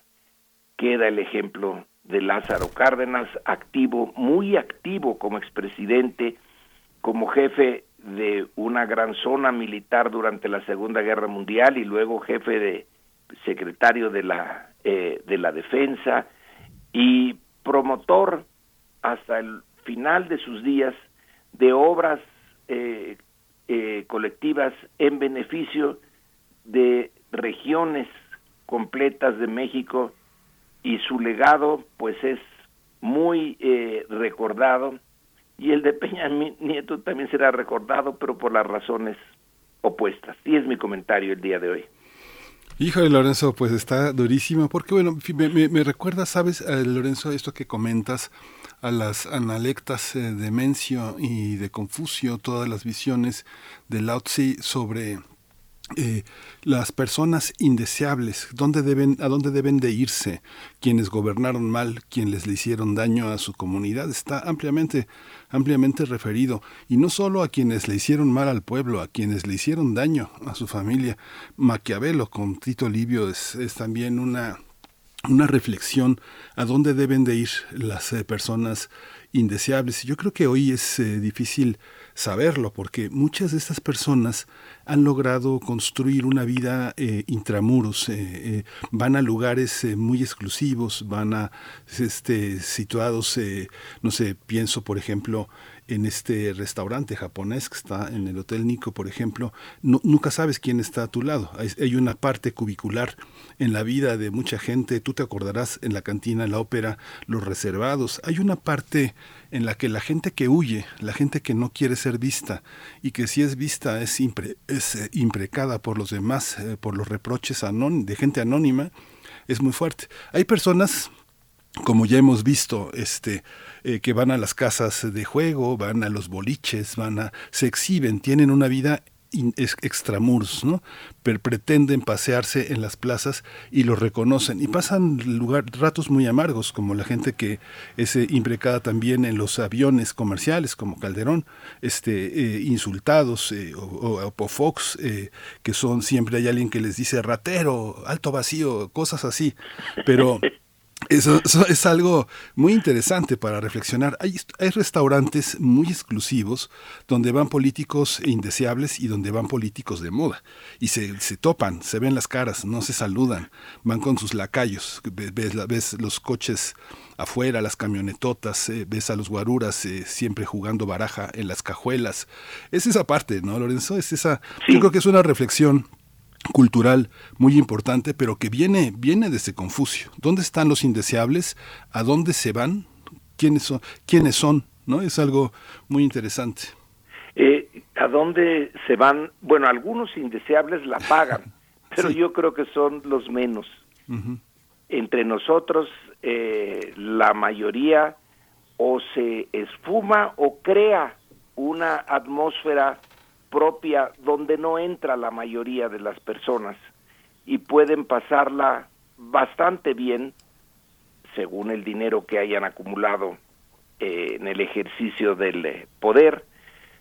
La historia ya eh, pondrá a cada quien en su lugar, aunque no es consuelo, no es consuelo, pero en fin, el punto es la naturaleza de esos personajes dice mucho enormidades sobre la naturaleza de los grupos que los propiciaron, de los partidos que los llevaron al poder y también de nosotros, del resto de la sociedad que eh, pues los toleramos o no eh, no decidimos no hacer nada al respecto. Decir así es la naturaleza humana así es la naturaleza de la política eh, eh, no hay nada que hacer. Creo que sí, sí se debe por lo menos de reaccionar, eh, así sea en esta atmósfera simbólica donde no les va a pasar nada, pero que estemos conscientes de lo que eso significa en buena medida para señalarle a los que vienen que no es eh, una conducta apropiada repetir la que esos personajes eh, hicieron. Pero bueno, ese es un consuelo un poco, eh, pues, eh, que no es sustituto de lo que debería de ser la, la justicia. Y vaya que sí hay tema para pedir justicia en el caso de Peña Nieto. Pues sí, nos deja un, un sabor amargo, doctor Lorenzo Meyer, eh, y es un terrible mensaje también, ¿no? En términos de impunidad, de corrupción, eh, no importa arrastrar pues un legado de, de, de, de, excesos, de fechorías, de corrupción, finalmente te premian con una visa dorada y puedes vivir en un chalet de lujo eh, que es propiedad de una constructora, además del, del, inmueble que el mismo Peña Nieto adquirió. Pero bueno, ahí está esta reflexión y sí, sí nos deja con ese sabor amargo y con una pequeña, pues, eh, pues tal vez una pequeña esperanza, lo que comentaban, vivir en esa burbuja donde los reclamos también se pueden hacer presentes, pero de una forma muy ligera en realidad. Lorenzo Meyer, muchas sí, comparado con lo que con el peso de lo que hicieron. Pero bueno, así es, eh, así es la historia. Justa no es. Justa no es. Te agradecemos y nos encontramos en 15 días si tenemos esa oportunidad aquí mismo. Doctor Lorenzo Meyer, hasta pronto. Les saludo y hasta dentro de 15 días. Hasta Gracias. Pronto. Vamos a ir con música de la curaduría de Lali y Morales. Eh, vamos a Vamos a escuchar eh, Danza Infernal del Ballet del Pájaro de Fuego, esta poderosísima pieza de Stravinsky, este gran compositor ruso 1882. 1971. El pájaro de fuego es un cuento bailado, así decía, basado en distintas leyendas rusas, y esta danza infernal es uno de los momentos más brillantes de toda la obra, según Edith Zitlali Morales. Vamos a escuchar.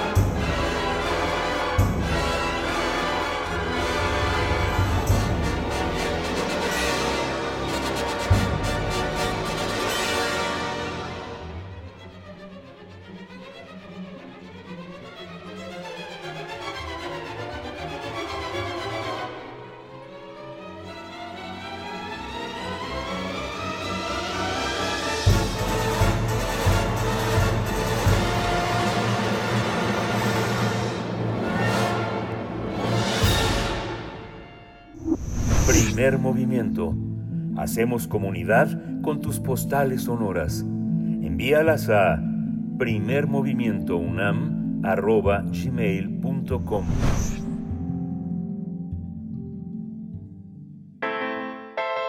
Nota Internacional Alrededor de 21 eh, millones de ciudadanos colombianos acudieron a las urnas para elegir a su próximo presidente. En medio de una jornada tranquila, el 54% de los votantes participaron ya en la primera vuelta de las presidenciales. El líder de izquierda, Gustavo Petro, quien siempre encabezó todas las encuestas, obtuvo alrededor del 40% de los votos. En tanto, el populista Rodolfo Hernández logró pasar a la segunda vuelta tras obtener el 28%, mientras que el candidato de derecha, Fico Gutiérrez y Sergio Fajardo, quedaron fuera de la próxima jornada. Ahora el país eh, se prepara para la segunda vuelta del próximo 19 de junio, ya en puerta. Sin embargo, eh, todavía causa muchísima expectativa la posible victoria de Petro, debido a que en Colombia nunca ha gobernado la izquierda. Lo cierto es que los candidatos que pasaron a la segunda jornada se caracterizan por ser antisistema, lo que implicó un gran golpe a la clase política conservadora que domina el país. Además, estará en juego el modelo económico, mm, su integridad democrática y la situación económica de millones de personas que quedaron en la pobreza tras la pandemia. Pues ya está en la línea el doctor Fernando Neira, él es investigador del Centro de Investigaciones sobre América eh, Latina y el Caribe y es de la UNAM y es uno de nuestros eh, grandes expertos sobre temas latinoamericanos. Doctor Neira, bienvenido. Muchas gracias por estar aquí en Primer Movimiento. Buenos días. Buenos días, muchas gracias a ti, a toda tu, a todos los radioescuchas. Gracias, doctor Fernando Neira. Pues eh, bueno, bienvenido, bienvenido, por supuesto, buenos días. ¿Cuál es su lectura de esta jornada de primera vuelta en Colombia? Bueno, sí, mira, yo creo que, que ha sido un panorama, un panorama bien interesante el que ha ocurrido con esta eh, primera vuelta.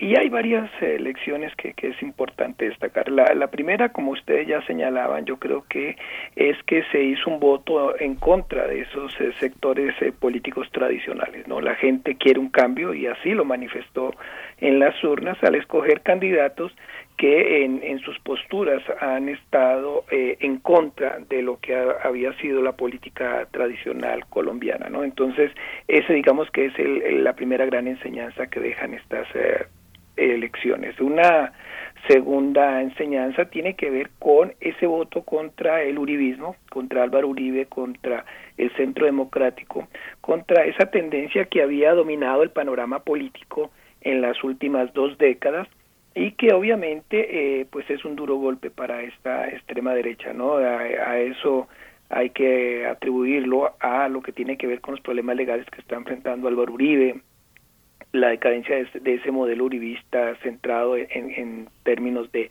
del modelo neoliberal de, de acciones eh, de fuerza de, fortalecer la mano dura. Eh, tiene que ver también el, mal gobierno Iván Duque indudablemente es el, uno de los peores gobiernos que ha tenido eh, la historia del país y pues también la situación económica y social del país que cada vez se ve más eh, agravada, se ve más deteriorada, ¿no? Y también aquí uno puede sumar pues el, la derrota de esas maquinarias que le habían permitido al uribismo pues mantenerse en el poder. El, la otra gran, eh, digamos, eh, situación que deja estas elecciones es pues el triunfo de Rodolfo Hernández, ¿no? Eh, era un candidato que venía creciendo, lo, las últimas encuestas así lo, lo mostraron, estamos ante un candidato pues de carácter eh, populista que ha centrado todo su discurso en términos de, de anticorrupción no eh, que ha, atacado a esos sectores eh, tradicionales no y por otra parte pues el resultado de la izquierda con Petro si bien las encuestas ya mostraban que era el que lideraba sí es importante para la izquierda obtener semejante votación y sobre todo liderar en, en, una primera vuelta, lo cual nunca había ocurrido en la historia colombiana, ¿no? Eso indudablemente debe reconocerse. Y el otro factor que yo señalaría que deja esta primera vuelta es el fracaso de la corriente política de centro, ¿no? Con el candidato Sergio Fajardo que apenas obtuvo 800 mil votos. Entonces, ahí hay un problema muy delicado para eso que se constituía como la opción entre esa polarización que se venía presentando eh, en Colombia con candidatos de izquierda y de extrema derecha y pues sí fue un declive muy muy fuerte el que tuvo eh, la, esta corriente de centro, pues que se debió a, las divisiones que se presentaron al interior de, de esta tendencia, ¿no? No, tampoco había una visión clara de qué era lo que se estaba postulando. Entonces, digamos que ese sería como el panorama que nos dejan, eh, nos, no, nos deja esta primera vuelta de las elecciones en Colombia.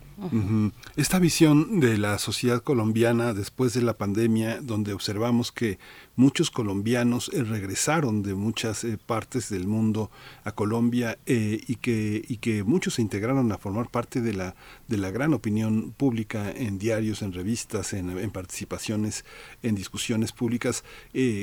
¿Cree usted, doctor, que ha modificado parte? Muchos colombianos emigran y son parte de una, eh, de una élite intelectual, eh, política, eh, académica. Hay una gran migración hacia, no sé, la Universidad de los Andes, hacia Perú, hacia Buenos Aires, hacia Europa. Pero este miedo que se dice de que gobierne la izquierda, eh, eh, en una Colombia en la que mucha gente prefería mejor irse que quedarse a, pelear por una alternancia.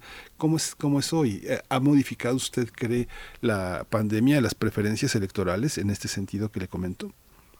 Yo creo que en América Latina en general y Colombia no es el caso exclusivo, de esa situación ha evidenciado pues una crisis no en términos económicos en términos políticos y obviamente eso en un periodo electoral pues se usa se usa a favor y en contra de acuerdo a las conveniencias de los actores no no no se desconoce que eh, Colombia ha presentado históricamente un proceso migratorio fuerte sobre todo de sectores eh, calificados sí de mucho intelectual y obviamente el, el, panorama que vive el país, un país fragmentado, un país polarizado, eh, hace que eh, surjan diversos tipos de posturas. Lo, digamos lo que sí se ve unificado es esa idea que o se está a favor de, de, la derecha o se está en contra de la izquierda, ¿no? Y la izquierda como una un partido progresista que ha buscado ser, que ha, que ha mostrado que realmente lo que se busca es proponer un nuevo eh, ideal para, para Colombia, pues obviamente tiene a todos estos sectores tradicionales,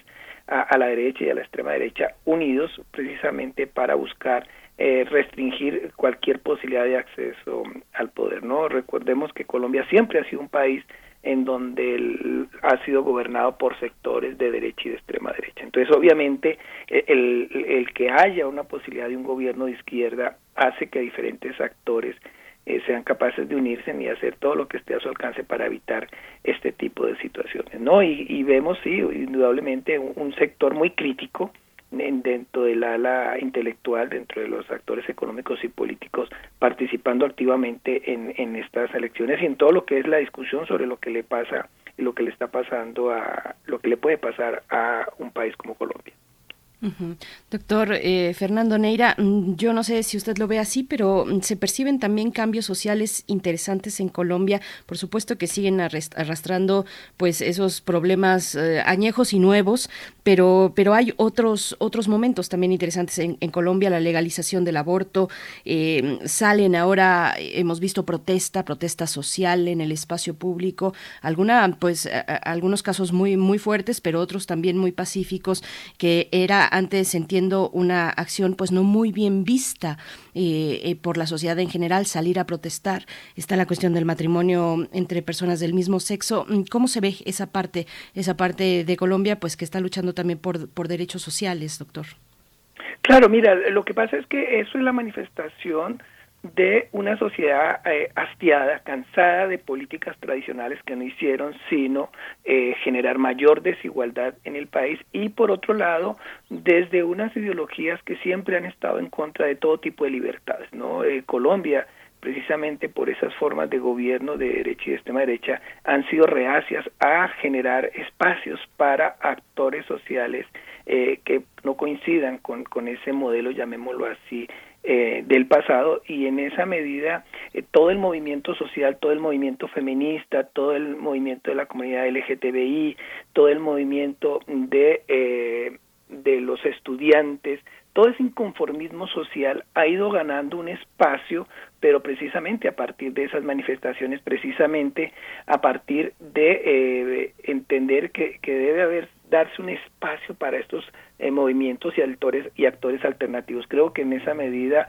eh, el pacto histórico lo que hace es aglutinar a todas a todos esos movimientos que, que siempre han sido excluidos, marginados de la participación social y política en Colombia y eso es lo que ha dado su fuerza, ¿no? Una figura como Francia Márquez, que representa a estas comunidades negras, que presenta a, estas mujeres agredidas, que presenta a todo este a estas organizaciones civiles que han sido perseguidas, pues precisamente tiene que ver con eso. Entonces estamos ante un país que, precisamente ya alzó la voz, quiere cambios, quiere participación de los diferentes actores y eso es lo que ahorita va a marcar estas, eh, esta segunda vuelta, ¿no? ¿Cuál va a ser el, rol eh, de estos actores políticos que se están abriendo espacios, cuál va a ser la manera en que lo reciben, en que plantean soluciones para estos grupos históricamente marginados. Creo que ahí va a estar un aspecto importante de lo que van a hacer las campañas en estos 15 días y de cuál es el posicionamiento de los candidatos, sobre todo Raúl Fernández, que pues, es un candidato de derecha que mantiene esa idea de, de los gobiernos anteriores, no, no está planteando un cambio de modelo, no está planteando cambios a fondo de la sociedad colombiana, al contrario, es mucha de su postura es un poco retardataria, ¿no? Y eh, muchos de sus posicionamientos, recordemos que son xenófobos, ha demostrado varios eh, en varios eh, tweets en, en, sus redes sociales que lo que lo caracteriza una posición eh, eh, discriminatoria, xenófobo, incluso hasta en, cierto momento se le salió que era admirador de, Hitler y luego tuvo que retractarse. Entonces, con ese tipo de, políticos, obviamente el país no avanza, pero es, un hecho que eh, se, se están generando corrientes alternativas que están buscando posicionarse ante la grave situación social y política que ha vivido Colombia en las últimas décadas. No, yo creo que hay un logro importante, todo ese movimiento social, todo ese movimiento estudiantil del feminismo feminismo y obviamente eso se refleja, por ejemplo, en la aprobación de la ley antiaborto, en donde encontramos que hay actores que también entienden que el país debe cambiar. ¿Usted cree, doctor, que hay aspectos eh, globales, como ahora menciona, el tema de la lucha de las mujeres, el aborto, la presencia de, la, de las universidades, de los estudiantes, frente a cuestiones que son en Colombia tan difíciles como las cuestiones eh, de una sociedad pluriétnica, o digamos si uno eh, se sitúa en Colombia, algunos puntos del país son muy equidistantes, son muy difíciles de llegar y parecen, muchos, muchos lugares en Colombia parecen un país distinto, uh, este, parecen países distintos, a pesar de que no es un país enorme como el nuestro, como Brasil. ¿no? ¿Cómo, cómo ve esos dos contrastes, esos dos mundos? Cuando usted habla de modelo, este, ¿tiene que ser un modelo que incluya todas las Colombias? Sí, definitivamente. Mira, en la historia de Colombia, eh, digamos que ese centralismo eh, que se cimenta en términos de las ciudades principales, de, de, estos sectores económicos dominantes, lo que ha hecho es que se ha excluido una gran parte de la población, todos esos territorios eh, fronterizos, todo lo que es la, la, zona eh, amazónica, todo lo que es la zona chocuana, el Pacífico, o sea, son zonas que han estado excluidas en la historia del país y con ello todas estas comunidades, no comunidades campesinas, comunidades negras, eh, y eso junto con esa exclusión de las comunidades campesinas obviamente dejan a un país que simplemente desconoce gran parte de su realidad, ¿no? De, de una conformación multiétnica que no se ha sabido reconocer y que no se le ha sabido dar un lugar en la historia política y social. Creo que con este estos movimientos alternativos, especialmente con los planteamientos que, que lidera el pacto histórico, lo que se busca precisamente es que el Estado por fin tenga presencia en esas zonas históricamente marginadas y que le, les reivindiquen todos sus derechos, todas sus posibilidades en términos sociales, económicos y políticos. Creo que ahí hay un reto muy importante que tienen estos dos candidatos y habrá que ver realmente qué tanto están en capacidad de, afrontarlo. ¿no? El, tema mismo de promover, como se ha hecho por parte de los gobiernos de derecha, del fracking, de esta destrucción de, de estas zonas campesinas por procesos de eh, minerías y todo eso, pues han desgastado aún más a estas poblaciones. Recordemos que Colombia es uno de los países a nivel eh, regional y y mundial con mayor desplazamiento forzado resalta, resultado de esa expropiación para eh, este, la implementación de procesos de extracción minera, de apropiación de tierras indebidas. Entonces, realmente ahí tenemos un problema muy delicado y, por eso quizás todo este movimiento que busca resarcir, que busca eh, darle un lugar a todos estos sectores marginados históricamente en, eh, en la política y en, y en términos sociales y económicos en Colombia. Y siempre, siempre con este factor de, análisis que es definitorio, la orografía en Colombia, eh, un, factor pues eh, que, ha definido el actuar político, social, económico del país. Y doctor Fernando Neira, eh, veo que algunos diarios destacan el papel de las redes sociales como factor de comunicación política en esta campaña. ¿Cómo, cómo lo ve usted? ¿Cuál es su consideración al respecto? Sí, definitivamente recordemos que eso ya el tema en las redes que llegó para quedarse eh, y tener incidencia en todos los aspectos de la vida de, los países. no eh, Colombia no es la excepción y en esta medida eh, las redes han jugado un protagonismo fuerte en estas elecciones. Es algo que ha sabido explotar el candidato Rodolfo Hernández, que es ahí a través donde ha logrado moverse más porque tiene un estilo pues digamos muy dicharachero, muy chabacano, que le cala a la gente, ¿sí? Y en donde pues a partir de políticas como o estas ideas de anticorrupción pues le generan cierta fuerza, ¿no? Sin embargo, eh, un poco eh, esto es preocupante en términos de, que esa, esa discusión de redes también tiene unas ambivalencias por todos los discursos que ahí se manejan, no muchos de los cuales están cargados de mentiras y que no permiten eh, que realmente se confronte con la realidad del país, ¿no? Es, el caso de Rodolfo Hernández es interesante por ese manejo de redes, es un poco es, esa figura de Bukele, ¿no?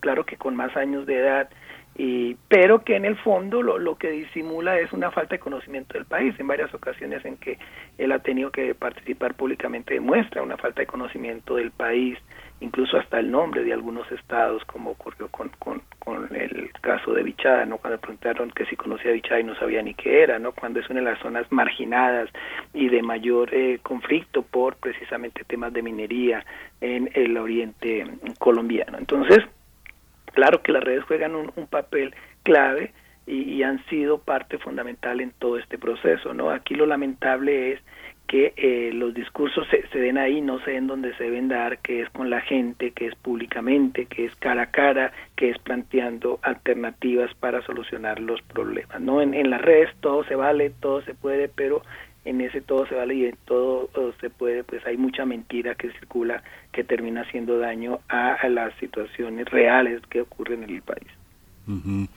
Doctor Fernando Neira, pues le agradecemos eh, muchísimo su presencia aquí, siempre en primer movimiento, siempre es una, un privilegio contar con sus puntos de vista. Doctor Fernando Neira, investigador del Centro de Investigaciones sobre América Latina y el Caribe de la UNAM, eh, muchas gracias por estar con nosotros. Muchas gracias a ustedes y un cordial saludo a todos los que escuchan. Gracias, doctor.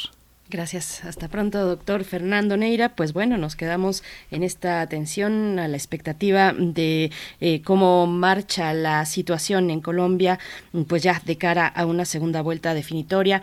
Vamos nosotros a ir con música, vamos a ir con música y también a eh, compartir algunos eh, comentarios en redes sociales rápidamente dice Refrancito, ojalá se, se consolide un auténtico cambio para nuestros hermanos y hermanas colombianas eh, que tanto han sufrido con sus calderones colombianos, sí, sus calderones colombianos, eh, yo creo que lo dices bien Refrancito, dice ahora en esta segunda vuelta se van a poner peor los de extrema derecha, mis amigos colombianos en México votaron Petro presidente 2022 convencidos, nos dice Refrancito, pues sí, ahí hay lecturas pues muy interesantes y está Colombia en ese momento, en ese momento importante.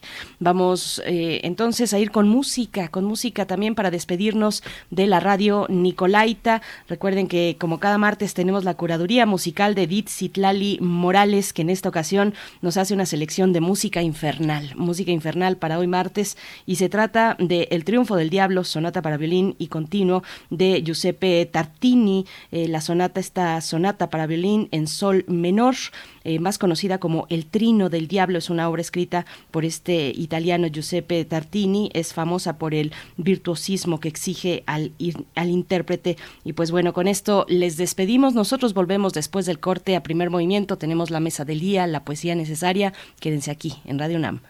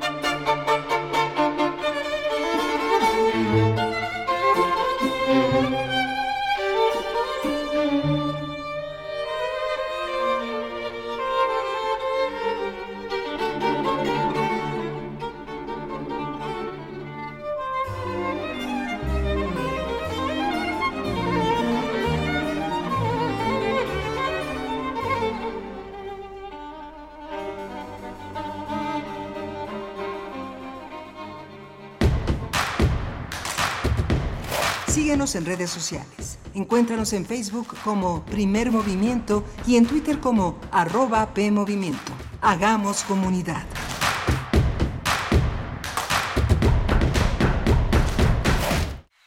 Como todos los días, Joco Escucha se hace un licuado para desayunar. Pero esta mañana ha decidido cambiar los ingredientes. Ha puesto en la licuadora a Cachivachierro para chavitos, Niña Jolote y la granja del tío Bob. Y todo para celebrar que cumplimos seis años de Hocus Pocus. Acompáñanos a través de tu radio 96.1 FM. Este sábado 4 de junio tendremos una transmisión especial desde la terraza de Radio UNAM. De 10 a 12 de día. Radio UNAM, experiencia sonora. La oposición volvió a darle la espalda al pueblo al votar contra la reforma eléctrica. La historia los recordará como traidores a México, que solaparon negocios millonarios, negándose a terminar abusos y excesos de la mal llamada reforma energética. En nuestro movimiento le llamamos a las cosas por su nombre y seguimos poniendo primero al pueblo con la aprobación de la ley minera, que garantiza el litio para todas y todos. Juntas y juntos defendemos la soberanía energética. Morena, la esperanza de México. Los alimentos naturales ya se vieron ganadores. Los del Atlético Chatarra son pura mala vibra. Este partido se pone chatarra. Intentan doblar a los del Club del Antojo a fuerza de ingredientes malignos. Los alimentos saludables son nuestros héroes salvadores. Recuerda revisar el etiquetado, haz ejercicio todos los días y disfruta de gran salud. Come como nosotras y ponte saludable. Pura vitamina. Un mundo raro. Posverdad, pospandemia y pospatriarcado. Una producción de Radio UNAM y la Unidad de Investigaciones Periodísticas de Cultura UNAM. Lunes, 12 del día. A partir del 6 de junio. 96.1 FM. Experiencia sonora. 46 emisoras de 17 países de Europa, América y África. Esa es la red de Mundofonías. Música para descubrir el mundo. Todos los sábados a las 18 horas por el 96.1 de FM. Radio UNAM. Experiencia sonora.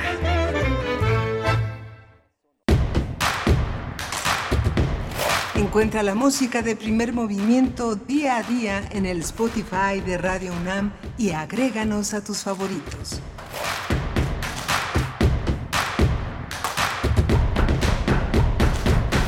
Hola, buenos días. Ya son las 9 de la mañana con dos minutos en esta gran ciudad de México. Estamos en la tercera hora de primer movimiento aquí en Radio UNAM, en Adolfo Prieto 133, aquí en la colonia del Valle. Está Arturo González en los controles técnicos, eh, Rodrigo Aguilar en la producción ejecutiva y Violeta Berber en la asistencia de producción, Berenice Camacho en la conducción del programa. Querida Berenice, buenos días. Buenos días, Miguel Ángel Quemain. Muy buenos días a los radioescuchas de esta emisora que, bueno, les recibe en su tercera hora de transmisión este espacio Primer Movimiento. Con mucho gusto de saludarles cada mañana. Son las nueve con tres minutos ya y se nos está acabando mayo, Miguel Ángel, se nos acaba mayo. Y, y bueno, también con ello llega un descanso, un respiro eh, luego de un semestre pues complicado, complejo, diverso.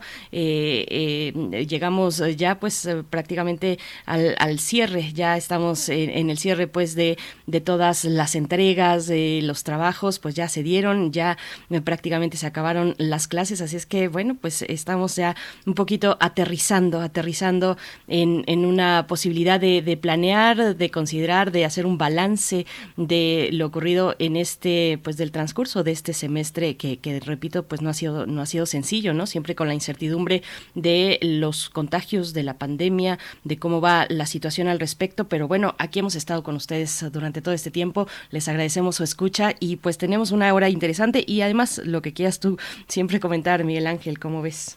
Sí, pues ha sido, este, toda esta, la primera, la, la, la segunda hora ha sido muy interesante. Todo el recorrido que hizo el doctor Meyer sobre los eh, presidentes en casa y fuera de casa eh, es, es, un tema que yo creo que eh, es un tema para la etnología, la antropología, el psicoanálisis. Creo que se cruzan muchos caminos, personalidades eh, muy distintas, desde esta eh, forma de encierro que era la colina del perro, con una gran biblioteca, una extraordinaria biblioteca rodeado López Portillo de colaboradores de todas partes, gente muy cercana que hizo posible la curaduría de una biblioteca verdaderamente importante, pero al mismo tiempo también toda la impunidad, todo lo que se generaba alrededor de un hombre que tuvo al general Durazo, general Durazo, eh, profesor emérito, un hombre, un, sexenio verdaderamente polémico.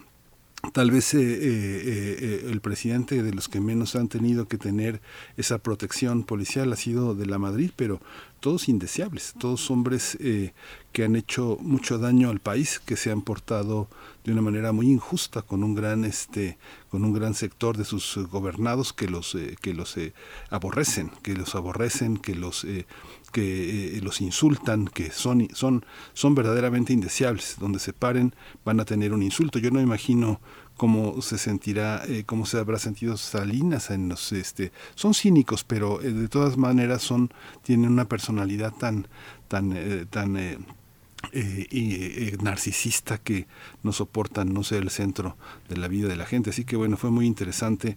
Y Colombia, pues Colombia, nuestra querida Colombia, tan diversa, tan compleja, tan herida, pues es otra parte de lo que nos toca mucho pensar. ¿no? Sí, Miguel Ángel, y bueno, tú hablas de López Portillo, pero bueno, la lista es larga y tenemos también a, a, Echeverría, Luis Echeverría, que tan longevo, tan longevo él, eh, Luis Echeverría con su pensión vitalicia, pues una contradicción, ¿no? De, de haber mantenido con altas pensiones a expresidentes, pues que tienen acusaciones graves a causa de su gestión eh, en presidencia, 31 eh, años para Luis Echeverría, 31 años de pensión vitalicia, además de otros montos pues para sus necesidades, ya saben, sus necesidades personales, domésticas, tener cocineros, choferes, mensajeros, en fin, eh, unos 205 eh, mil pesos al mes eh, netos. Así es que, bueno, pues sí, no es, no me parece pues que sea un baladí, pues que sea un tema menor, un asunto menor, porque finalmente pues está, está ahí una cuestión de la, la cuestión de la impunidad y de la corrupción y de cómo se tiene que hacer cargo también la Fiscalía de este país de tantos y tantos casos que no ha resultado como, como todos deseábamos. Eh, nos dice por acá Daniel Manzano en redes sociales, nos habla precisamente del tema, dice, se me hace absurdo tomar una noticia del corrupto de Peña en reforma y utilizar el tiempo aire de Radio UNAM para no proponer nada y es que, a ver, Daniel Manzano, yo creo que, que ahí sí hay mucho todavía de dónde cortar, eh, precisamente en esta cuestión del papel de la Fiscalía, de las autoridades actuales, de, eh, de la corrupción y la impunidad, que son el gran flagelo de este país. Y dice, continúa Daniel Manzano diciendo, cuando hay otros problemas graves, como violencia, asesinatos, desaparecidos, desabasto de medicinas, etcétera, y no se atienden. Gracias, Daniel, por, por, tu, por tu comentario. Pues, pues bueno, Miguel Ángel, ahí está, ahí está estos eh, comentarios que nos hacen llegar a redes sociales. Les recordamos las coordenadas, arroba P Movimiento en Twitter, primer Movimiento UNAM en Facebook, y pues nosotros tenemos por delante una hora interesante, Miguel Ángel, la mesa del día bien interesante. Vamos a tener eh, la presencia de Eduardo Lizalde, eh, de este gran poeta, de este gran editor, de este gran intelectual, de este experto en ópera, un hombre que eh, con un gran humor, también un melómano. Eh, él estuvo al frente de Solo para Amigos y en la regadera, un, su, homenaje a la ópera, su homenaje a la música, que además este, es un homenaje también a la crítica musical, a la investigación de, la, de, la, música en México. Es, va a estar José María Espinaza, que es un editor, un poeta, un, hombre también eh, que ha contribuido a que la poesía mexicana crezca, se esté entre nosotros, a Miriam Muscona, periodista, novelista, cuentista, eh, poeta importante, importantísima, y también parte de esta gran tradición que ha acompañado y dialogado con los grandes poetas mexicanos. Van a estar con nosotros para hablar de este, de este cazador de tigres, solo en casa, decía, pero cazador de tigres. Solo en la literatura. Pues bueno, eh, no se pierdan la mesa del día. Y para empezar bien y para seguir bien, vamos a ir con la poesía necesaria. Pues ahí hay festejos, es el aniversario de Walt Whitman. Y, por supuesto que para nosotros, además, tenemos otro, otro festejo aquí en Radio UNAM, que es el de nuestro querido Benito Taibo, que hoy cumple años. Así es que si quieren enviarle en sus redes sociales, pues un saludo, una felicitación. Ahí está, hoy en su cumpleaños, Benito Taibo, querido. te festejamos también desde acá. Vamos con la poesía. Primer movimiento. Hacemos comunidad en la sana distancia. Es hora de poesía necesaria. Pues lo dicho, hoy es el aniversario de Walt Whitman, el poeta estadounidense más grande, el que influyó a los más importantes a través de la exploración del verso libre, sentó las bases de la poesía del siglo XX, bases pues que a lo largo de su vida tuvo que defender de no pocos detractores que argumentaban falta de rigor, demasiado, demasiado salvajismo o incluso eh, le, tachaban de ser libidinoso, eh, pues lo que era de esperarse también en medio de una sociedad eh, puritana como la que vivió Walt Whitman. Para Ezra eh, Pound, por ejemplo, Whitman ocupa el lugar de Dante, es a Estados Unidos lo que Dante a Italia. Y bueno, Canto de mí mismo es un poema que les voy a compartir. Es un poema largo, eh, uno de los más lúcidos que se fue construyendo con el tiempo. Y yo les voy a compartir la primera parte. Es un poema que se encuentra en su célebre Hojas de Hierba, publicado este libro en Nueva York en 1855. Canto de mí mismo es pues una evocación democrática, se caracteriza por ello, así se distingue una evocación democrática desde la visión de Whitman para y por los Estados Unidos.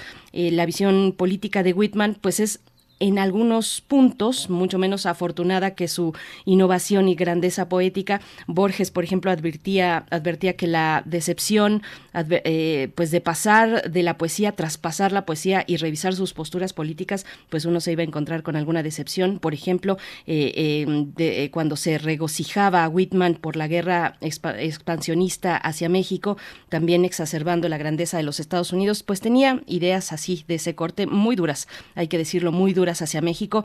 Y pues bueno, un canto de mí mismo es el poema que vamos a compartir, que les voy a compartir. Y en la música, pues un contraste menos complaciente con la grandeza de los Estados Unidos desde los mismos Estados Unidos. Así es que vamos con el gran Walt Whitman, canto de mí mismo. Primera parte.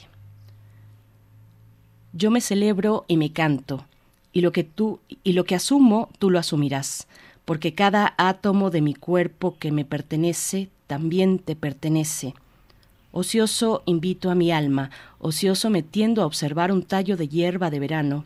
Mi lengua, cada átomo de mi sangre formado de esta tierra, de este aire, nacido aquí, de padres nacidos aquí, al igual que sus padres y los padres de sus padres. Ahora, a los 37 años, en salud perfecta me inicio y espero no cesar hasta la muerte. Me alejo de los credos y de las escuelas de, de inercia. Me alejo un momento satisfecho de lo que son, pero nunca las olvido. Me erijo como puerto del bien y del mal. Dejo que hablen sin riesgos, naturaleza sin freno, con energía original. Uh, the name of this song Uncle Sam Goddamn. It's a show tune, but show ain't been written for it yet. We gonna see if Tony Jerome and the band can maybe work this shit out for me. Straighten me out right quick. Ah, I like it so far, man. Yeah. Come on, let's go. Uh, welcome to the United Snakes, land of the thief, home of the slave. Grand Imperial Guard where the dollar is sacred and proud. Let's do the shit real. Come on now. Smoke and mirrors, stripes and stars. Stoning for the cross in the name of God. Bloodshed, genocide, rape, and fraud. Written to the pages of the law, good law.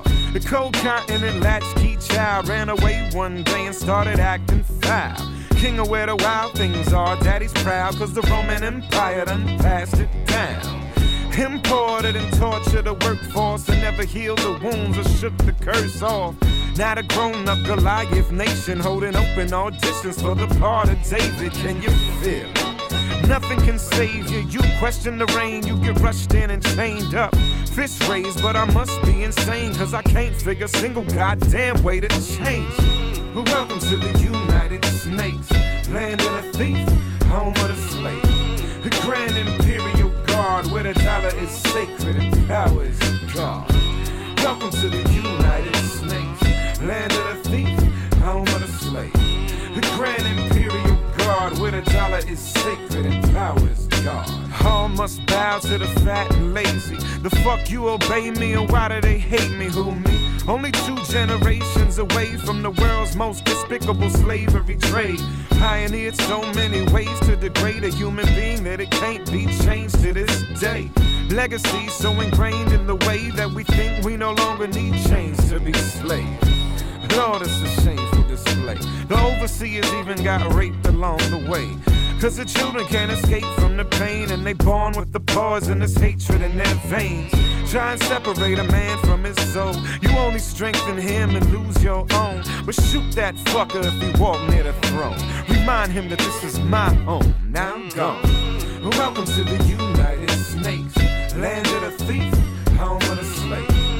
Grand Imperial Guard, where the dollar is sacred power is Welcome to the United Snakes, land of the thief, home of the slave.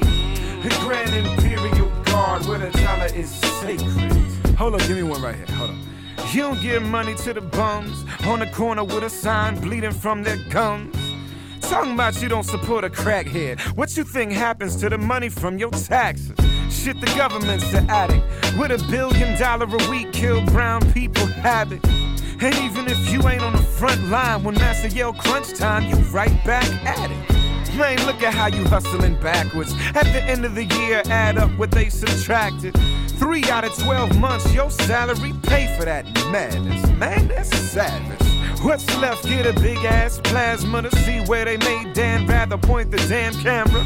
Only approved questions get answered. Now stand your ass up for that national anthem. Welcome to the Snakes, land of the thief, home of the slave. The Grand Imperial Guard, where the dollar is sacred and power is God. Welcome to the United Snakes, land of the thief, home of the slave. The Grand Imperial Guard, where the dollar is sacred and power is God.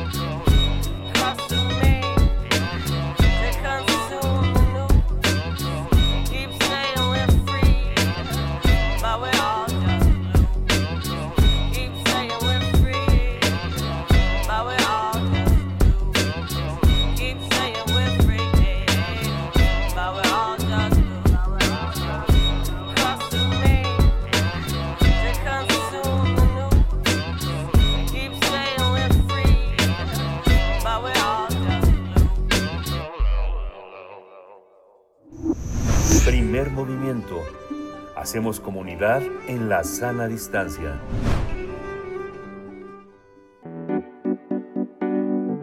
La mesa del día. Eduardo Lizalde falleció el pasado miércoles a la edad de 93 años. El escritor, poeta y académico nació en la Ciudad de México el 14 de julio de 1929. Estudió en la Facultad de Filosofía y Letras de la UNAM, donde también se desempeñó como profesor de literatura española, mexicana y latinoamericana. También fue director de Radio UNAM, director general de medios audiovisuales de la SEP, subdirector general de publicaciones de la SEP, director general de televisión de la Radio de la República Mexicana, de publicaciones y medios igualmente de la Secretaría de Educación Pública, de la Compañía Nacional de Ópera de Limba y director de la, de la, de la Biblioteca de México, José Vasconcelos, entre otros cargos. Fue colaborador, fue colaborador del Gallo Ilustrado en aquellos años eh, 70, el Nacional, el Semanario Cultural de Novedades, La Cultura en México, La Letra y la Imagen, Letras Libres, México en la Cultura, la Revista Mexicana de Literatura, la Revista de la Universidad de México, Vuelta, entre muchas otras. A lo largo de su trayectoria, Eduardo Lizalde fue reconocido con diversos galardones, como el Premio Javier Villarrutia en 1970 por El Tigre en la Casa, Premio Nacional de Poesía Aguascalientes de 1974 por La Zorra Enferma, Premio Nacional de Literatura y Lingüística en 1988, Premio Iberoamericano Ramón López Velarde en 2002, el Premio Internacional de Poesía Jaime Sabines Gatien Lapointe en 2005. Eh, también recibió el premio San Luis al mérito literario en 2009, también el décimo premio internacional de poesía de la ciudad de Granada, Federico García Lorca, en 2013 y tuvo un doctorado honoris causa en 2015 por la UNAM pues vamos a conversar sobre su extenso legado, el legado del poeta Eduardo Lizalde, El Tigre. Nos acompañan dos invitados. Eh, por mi parte presento a Miriam Moscona, escritora, poeta, periodista y traductora. Y siempre es un placer conversar y tenerte en este espacio. Miriam Moscona, bienvenida a Primer Movimiento. ¿Qué tal? Buenos días, Bere. Buenos días, Miguel Ángel. Buenos días, Miriam. Muchas gracias por estar aquí. También está José María Espinaza. Él es escritor, investigador, crítico, editor, ensayista y también poeta. Eh, José María, bienvenido. Buenos días. Buenos días. Gracias por la invitación. Saludos a tu auditorio y a Miriam, que hace mucho que no la veo, pero ahora la oigo. Bienvenidos ambos. Pues por dónde, por dónde empezar estando al frente de tantas, eh, de un personaje con tantas facetas, de tantas dimensiones, de tanta riqueza en la vida cultural de las letras en este país, Miriam Moscona. Pues sí, es difícil saber por dónde empezar.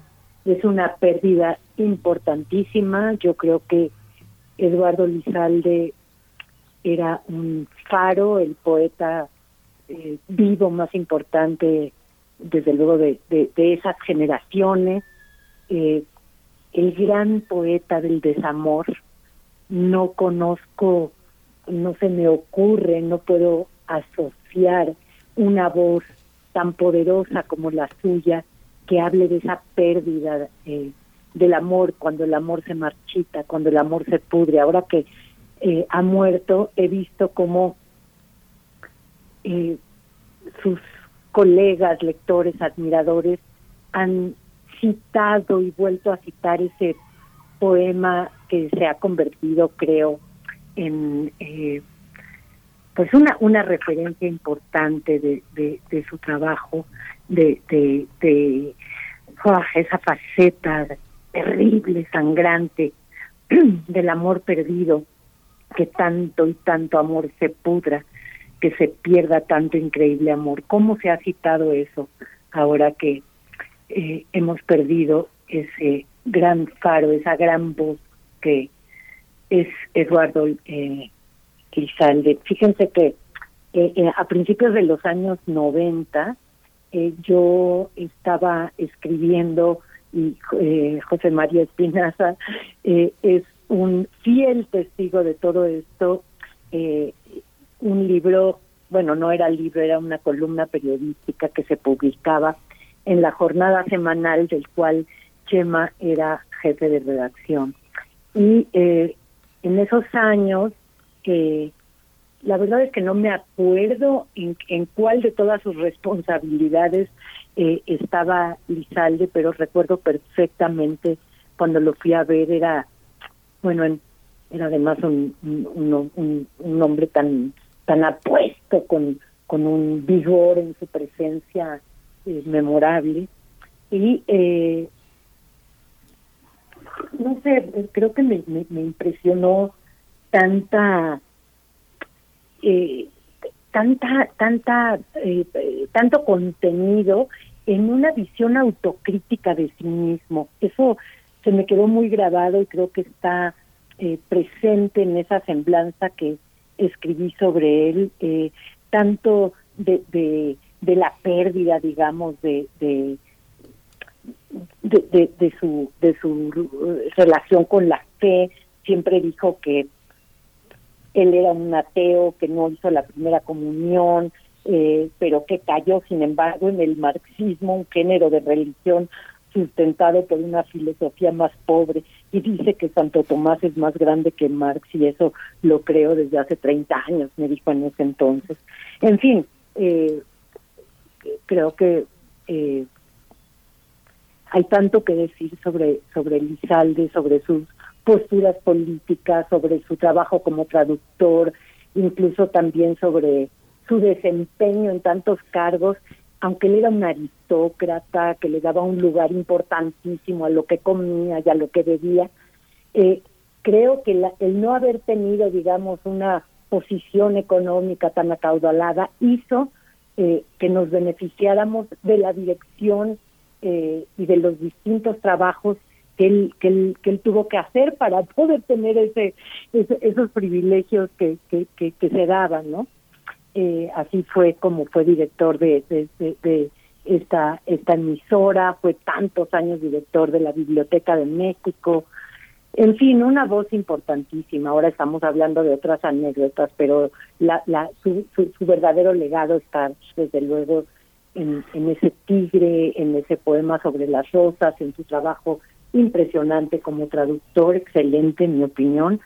En fin, es, se queda se queda Eduardo Lizalde en la historia de la poesía mexicana. Creo que eh, no está tan internacionalizado como podría estarlo, porque es un poeta, mm, bueno, no sé, con una voz inconfundible y de un vigor eh, extraordinario y notable.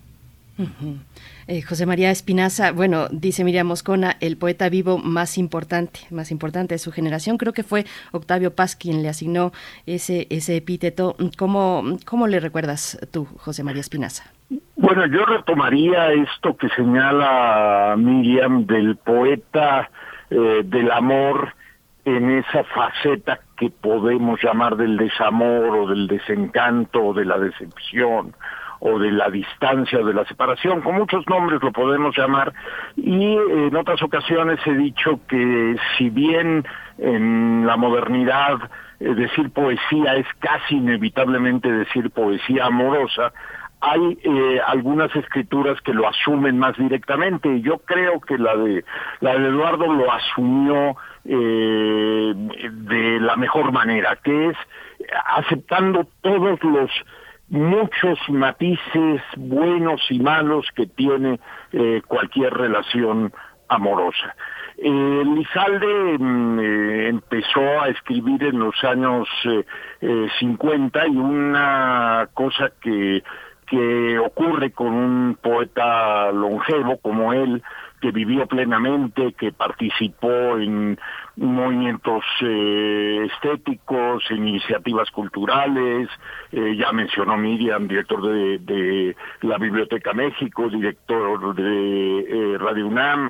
Eh, bueno, Lizalde tiene y esto ha quedado de manifiesto ahora en, la, en las distintas notas que han salido a partir de su fallecimiento, una gran pérdida, eh, que, que tiene muchas, muchas más facetas de las que en un principio podíamos como, como percibir. Es un poeta del epigrama, un poeta de la invectiva, un poeta de la violencia incluso, un poeta de la soledad.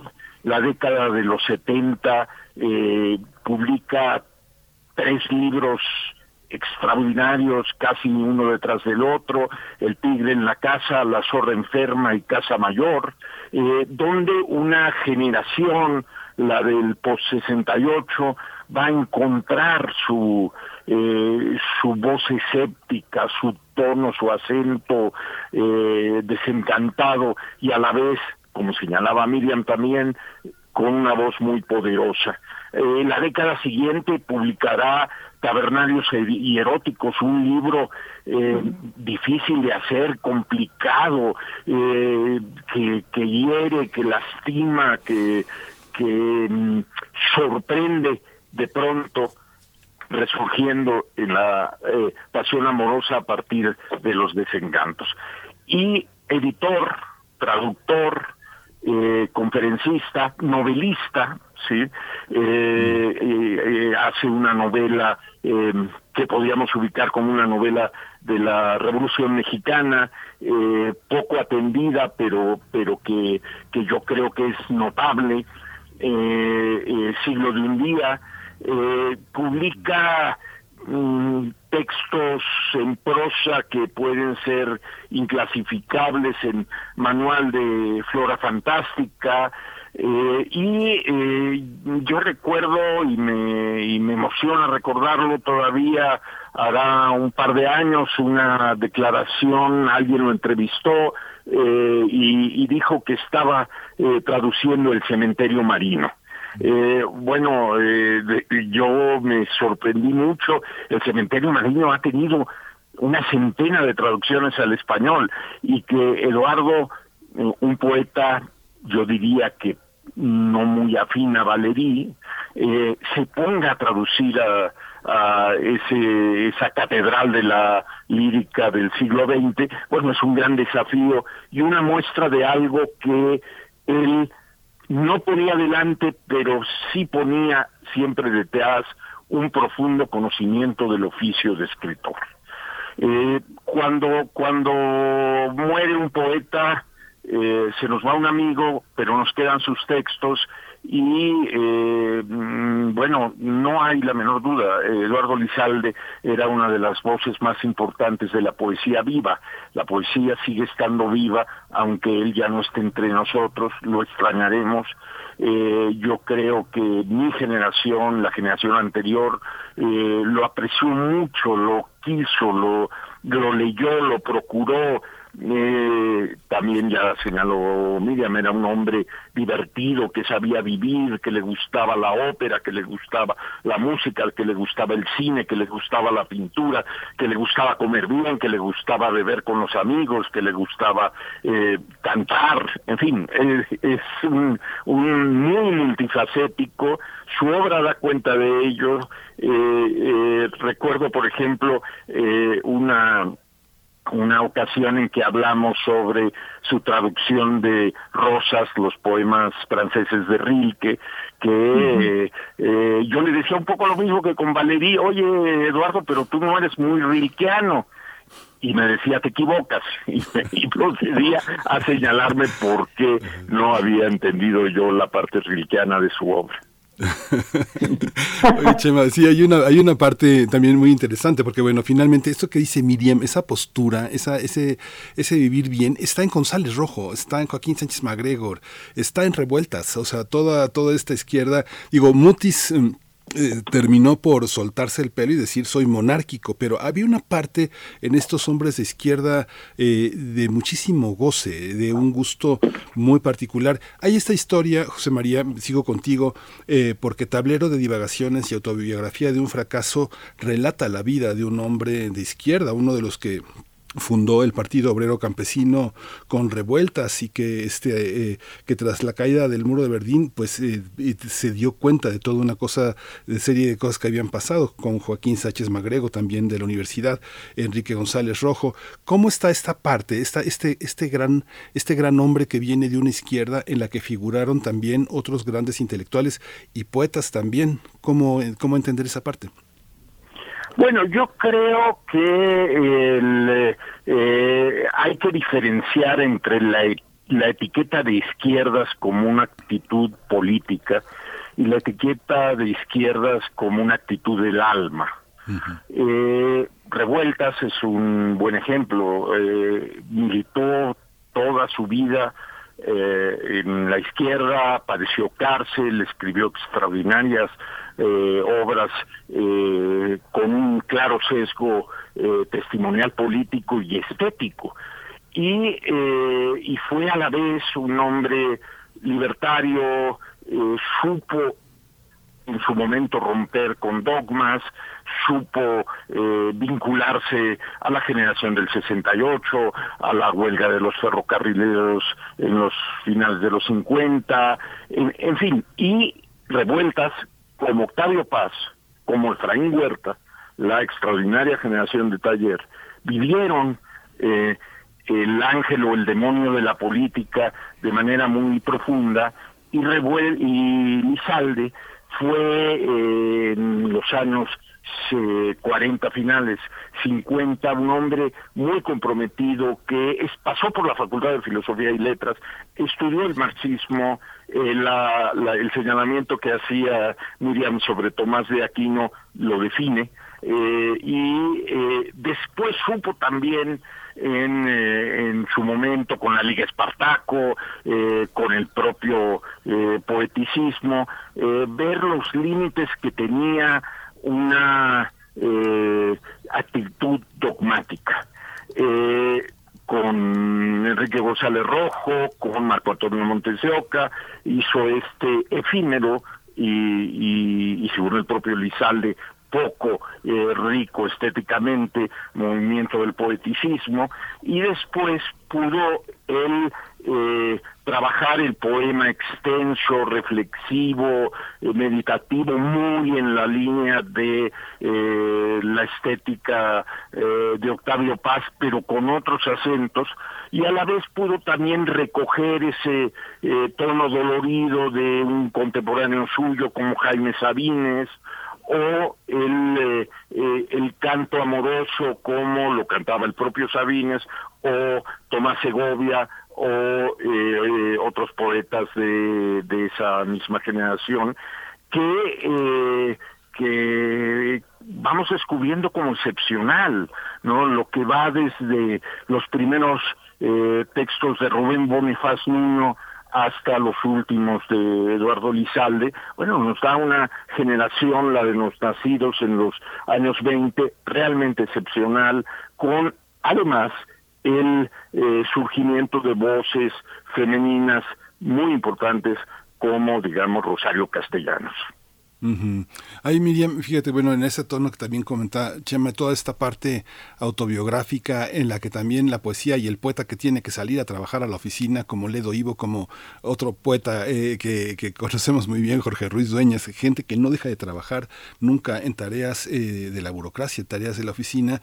Ese también era eh, Eduardo Lizalde que desaconsejaba vivir de la poesía, que era algo que permitía otro tipo de otro tipo de vivencias. Pero fíjate, Miriam, ahora que comentas el tema del desamor, eh, pensaba en la conyugalidad que marcó de tan largamente Octavio Paz al propio Carlos Fuentes y esta pareja que es, a los que siempre vi, siempre bromeando y muy divertidos, que es Hilda Rivera. ¿No es el desamor una, una protección eh, de los recuerdos? ¿No funciona en la poesía de Lizalde así? ¿O en qué consiste el desamor, eh, como lo planteabas al inicio, en un poeta de estas características paradójicas, irónicas? ¿Cómo entenderlo? Con una vida tan plena en ese sentido también. Pues yo creo que una de las ah, cosas ah, perdón. Sí, sí. Sí, sí este, este, eh, Miriam. Ah, eh, bueno, yo, yo ahora eh, respondo eso, pero antes me gustaría eh, aclarar que más que una etiqueta de izquierda, eh, Lizalde fue un militante, eh, era dirigente en la década de los 50 del Partido Comunista Mexicano y del Partido Vero Campesino. Eh, ya lo dijo Chema, fue uno de los fundadores de la Liga Espartaco, desde la que fue expulsado junto con revueltas por, por sostener posiciones que él llamaba eh, como de la perestroika campesina. Eh, y dice que Gorbachev en ese tiempo también hubiera eh, sido expulsado. Eh, quiero contar una anécdota antes de responder a tu pregunta, eh, querido Miguel Ángel, de algo que, bueno, me parece como muy gracioso y muy ilustrativo de esa posición dura de, de, sus años de militancia y de su pertenencia al poeticismo junto con Enrique González Rojo y con Marco Antonio Montes de Ocar, que fueron con pinches tan cercanos y creo que con el tiempo acabaron muy distanciados. No sé eh, detalles sobre eso, pero eh, de los años en que fueron eh, camaradas, digamos, y que, y que eh, pretendían la, la, la, la, la, la claridad y la univocidad en la poesía cuando, bueno, él, él después dijo era una tontería porque la poesía es más bien multívoca y es oscura. Eh, bueno, eh, lo que quería contar es que eh, en una ocasión fueron a casa de eh, Enrique González eh, Martínez, el padre de, de, González Rojo, y eh, iban a recibir, iba a recibir González Martínez la visita de Pablo Neruda. Y ellos estaban en, en una habitación de, de, esa casa y eh, pues de pronto eh, González Martínez quiso que bajaran los jóvenes poetas a saludar y le pidió a la nieta que pudiera decirles que bajaran. Entonces él dice que llegó, tocó la puerta diciendo que dice mi abuelito que bajen a saludar a Pablo Neruda. Y decidieron no hacerlo, pero no por razones políticas, sino por pura petulancia poeticista, según sus propias palabras. Eh, sobre lo que preguntas eh, del desamor, yo creo que bueno, no, no tenemos por qué meternos, digamos, en, en esa parte biográfica, porque lo que importa es, son los poemas. Eh, yo creo que él eh, sí vivió en su juventud eh, historias que lo decepcionaron amorosamente y eh, que, que, que, convirtieron eh, a ese tigre encerrado en una casa que, eh, bueno, con, un talento y con un oído finísimo, finísimo, porque Lizalde, eh, bueno, de, verdad tenía un, oído envidiable, podía hablar de ese tigre atrapado en la vitrina, donde come el mar detrás de la ventana, o sea, el mar convertido como en ese tigre encerrado que destroza los cristales, eh, sangra cuchillos al herir, se dice, ¿no? Eh, marcha, empuja, cae, destruye y no le abrimos. Y, luego eh, el, e, ese, ese fragmento concluye diciendo eh, que más tarde, cuando el sueño de ella es como el pozo más profundo, cuando sueña y me olvida, abro la puerta y miro cómo la desgarra el mar. O sea, el mar desgarra como un tigre, es ese amor eh, eh, que es lo que queda, ¿no? Lo que queda después. Es, es, es, es, es increíble y también tiene, tiene momentos de una ironía que comparte eh, con algunos otros poetas de su generación. Yo recuerdo, por ejemplo, un poema que se llama Profilaxis, donde, bueno, nada, dice que los amantes se aman en la noche, en el día, y dan sexo a los labios y labios a los sexos, algo así, pero que al concluir el asalto, los dos lavan sus dientes con distintos cepillos. Es de una ironía deliciosa. Eh, pues yo, yo, yo quisiera pensar que la voz de Eduardo Lizalde recorriera de un modo eh, más presente la, la poesía hispanoamericana, no sé qué tanto se le conoce, no sé, en Colombia, en Argentina, en España, en Perú, eh, debiera de conocerse más. Tendríamos que internacionalizar más esa voz que es tan poderosa y, y tan única también, la, la voz de Eduardo Lizalde, sobre todo la de sus primeros eh, libros, que por cierto, Chema mencionaba todo ese, ese ciclo de, de, libros que llama mucho la atención, eran como embarazos de cuatro años, porque eh, cada cosa es Babel, que es un libro que yo adoro, es del 66, El tigre en la casa es del 70, La zorra enferma es del 74. Y cada cuatro años había esos embarazos luminosos de obras que se quedaron para la historia de la poesía mexicana. Pues eh, yo iba precisamente para allá, para la cuestión de su voz, de su voz para con nuevas generaciones, sobre todo. Yo soy de otra generación y me ocupa pensar eh, en la lectura que los jóvenes hacen de grandes poetas eh, como Lizalde, como, como López Velarde, como Gorostiza. En mi cabeza, por ejemplo, leo a estos, a estos poetas con la voz de Lizalde y ahí voy a la declamación, la, la declamación para Lizalde, la poesía está, estaba ligada al habla viva y, bueno, es, fácil decirlo así cuando se ostenta pues esa voz potente, estentórea. Eh, ¿Cuál es e, esa dimensión también de la poesía hablada, de la poesía en, en, lengua viva, eh, José María Espinaza? Sí, mira, yo creo que el, justamente eso tiene que ver con eh, la condición del amor. El amor no puede ser asunto de una persona y tampoco la poesía. La poesía también habla primero, desde luego, al otro que somos eh, cada quien para sí mismo, pero habla al otro, a la otra, a los otros, al, eh, a la persona a la que se ama y después se puede desamar. Eh, insisto, una de las virtudes de Lizalde es que aceptaba la vida con las contradicciones inherentes que trae con ella. Eh, nunca eh, la veía solamente de un color y esto es lo que permitió esa extraña paradoja de poder ver un pesimismo optimista, un desencanto exaltado, un, eh, un eh, apasionamiento por la vida que implicaba ver también las partes oscuras, negras, eh, terribles de, de, esa vida. Lizalde, insisto, tiene muchas más facetas de las que nos damos cuenta la primera ojeada. No lo podemos reducir a una sola tendencia o a una sola mirada porque eh, pasa por muchos lugares. Y, Estoy de acuerdísimo con lo que dice el tema y además es algo admirable porque Lizalde sabía que había tocado allí algo importantísimo y sin embargo él no se quedó en ese lugar y eso lo convirtió eh, en mi opinión, eh, en un artista que siempre experimentó y se fue a otros lugares. No se siguió por ese camino que ya le daba, digamos, entre, entre comillas, digamos, una aceptación segura, ¿no? Eh, como hay poetas que, eh, bueno, hablan siempre del mismo, en el mismo tono y del mismo tema. Qué horror, no sé cómo no se aburren de, de siempre decir y ser los mismos.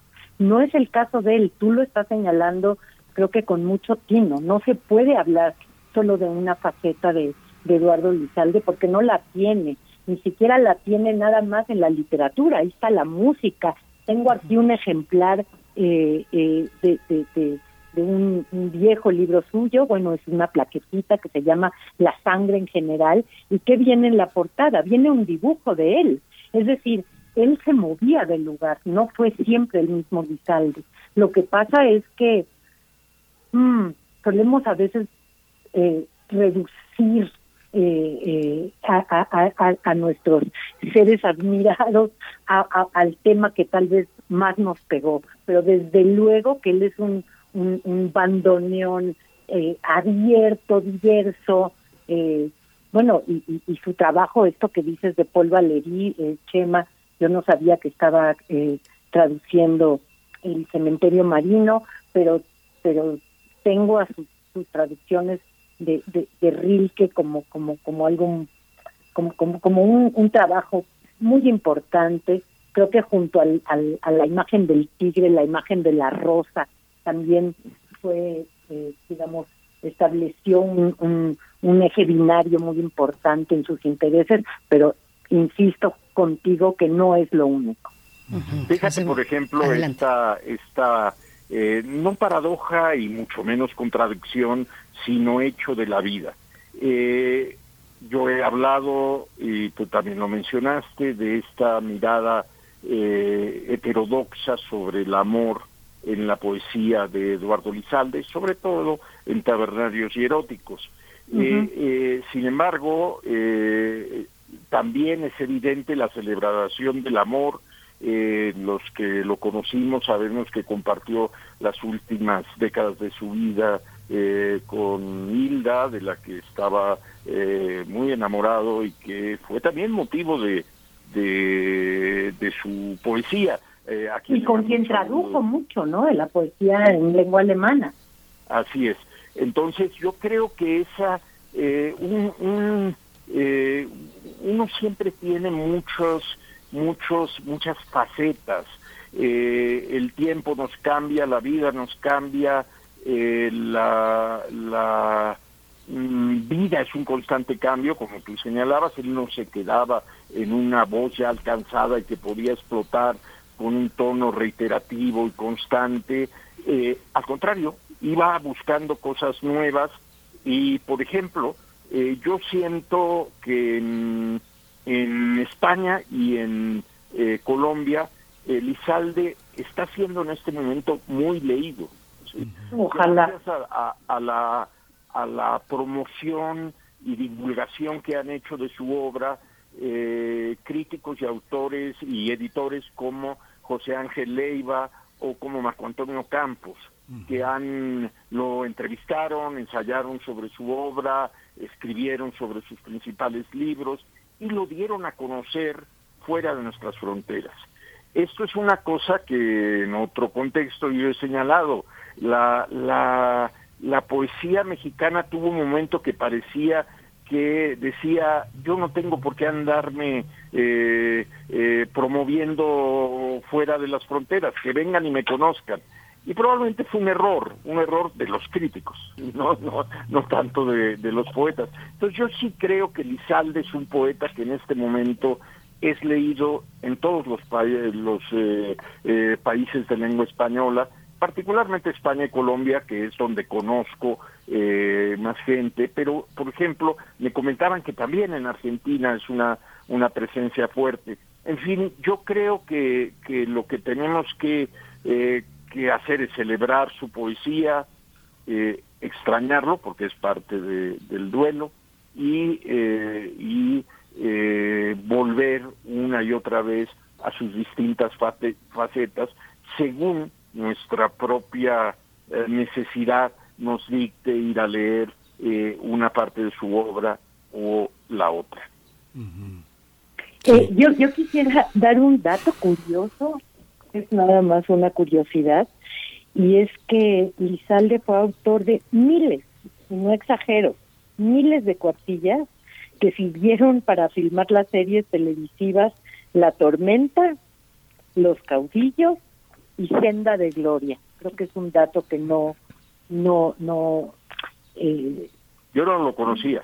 No está tan presente, pero sí, pues él tenía que ganarse la vida. Sí, claro. Y esa era una de tantas maneras en que en que lo hizo y seguramente con, con, mucha brillantez. ¿no? Sí, es que en aquellos momentos tampoco había una, una documentación tan rigurosa sobre eh, finales del 19 y la Revolución Mexicana, y él sí tenía una biblioteca verdaderamente importante en ese terreno, o sea, prácticamente era, era un erudito en ese tiempo. La, se me había pasado esta novela, Chema, que este siglo de un día, que justamente manifiesta toda esa erudición, parece una, podría ser una serie, podría ser llevada a la telenovela o al cine sin ningún problema esa, esa novela.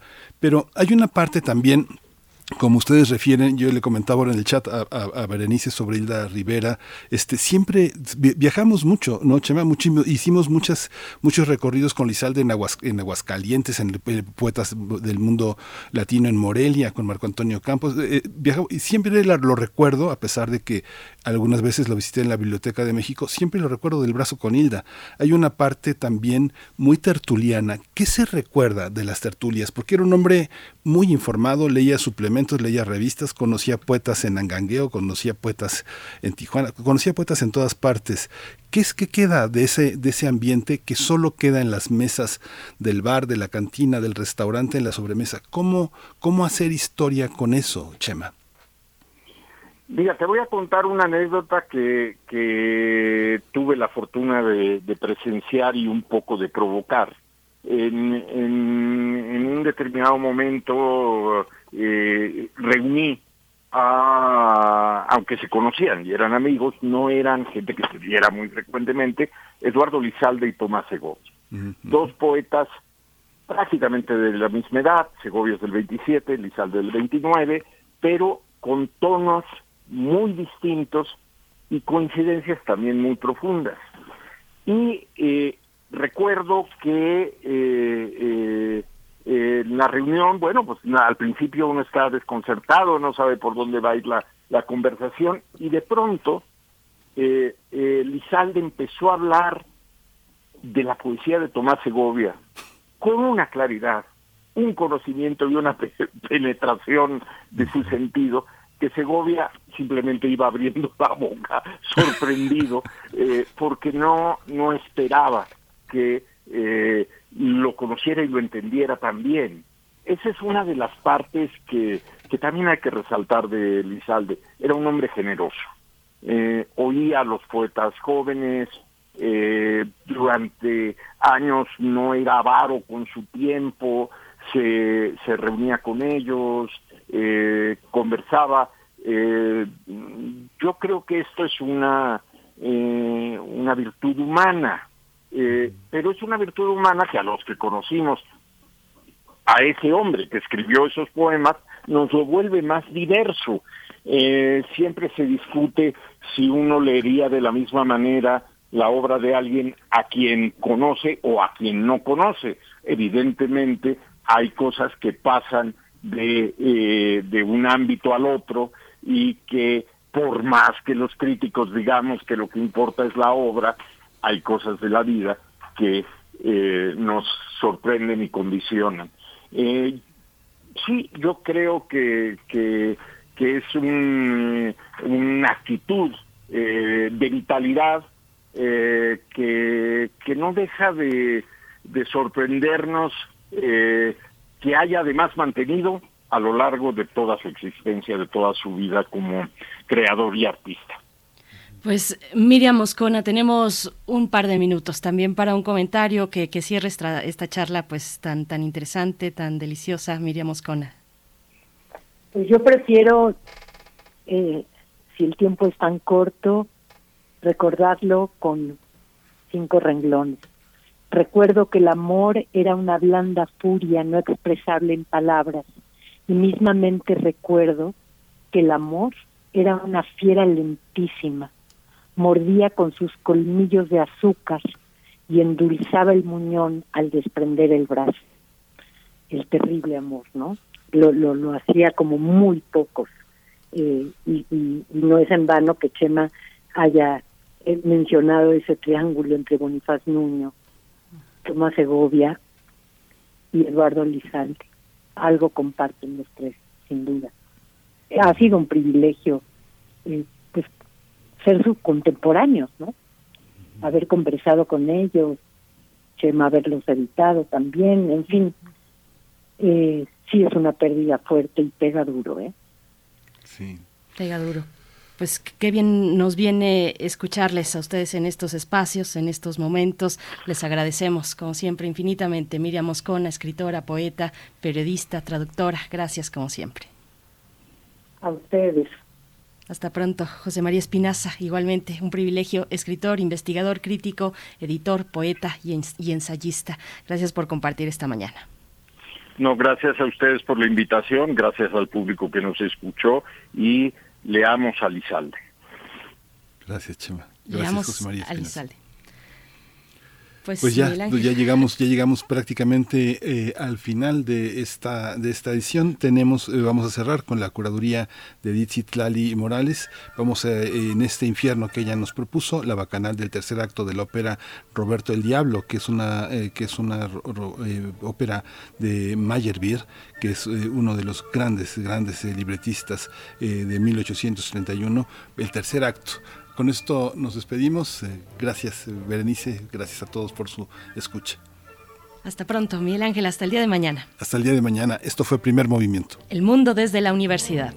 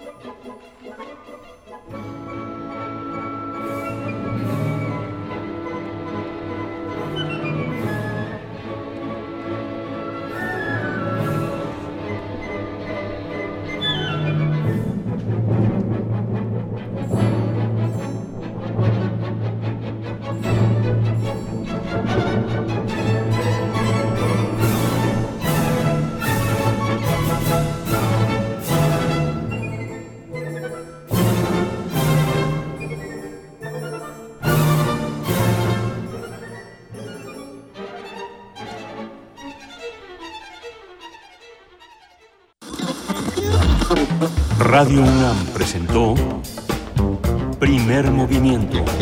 El mundo desde la universidad. Con Berenice Camacho y Miguel Ángel Gemain en la conducción. Rodrigo Aguilar y Violeta Berber, producción. Antonio Quijano y Patricia Zavala, noticias. Miriam Trejo y Rodrigo Mota, coordinación de invitados. Tamara Quirós, redes sociales. Arturo González, operación técnica. Locución, Esa Uribe y Juan Stata. Quédate en sintonía con Radio UNAM. Experiencia sonora.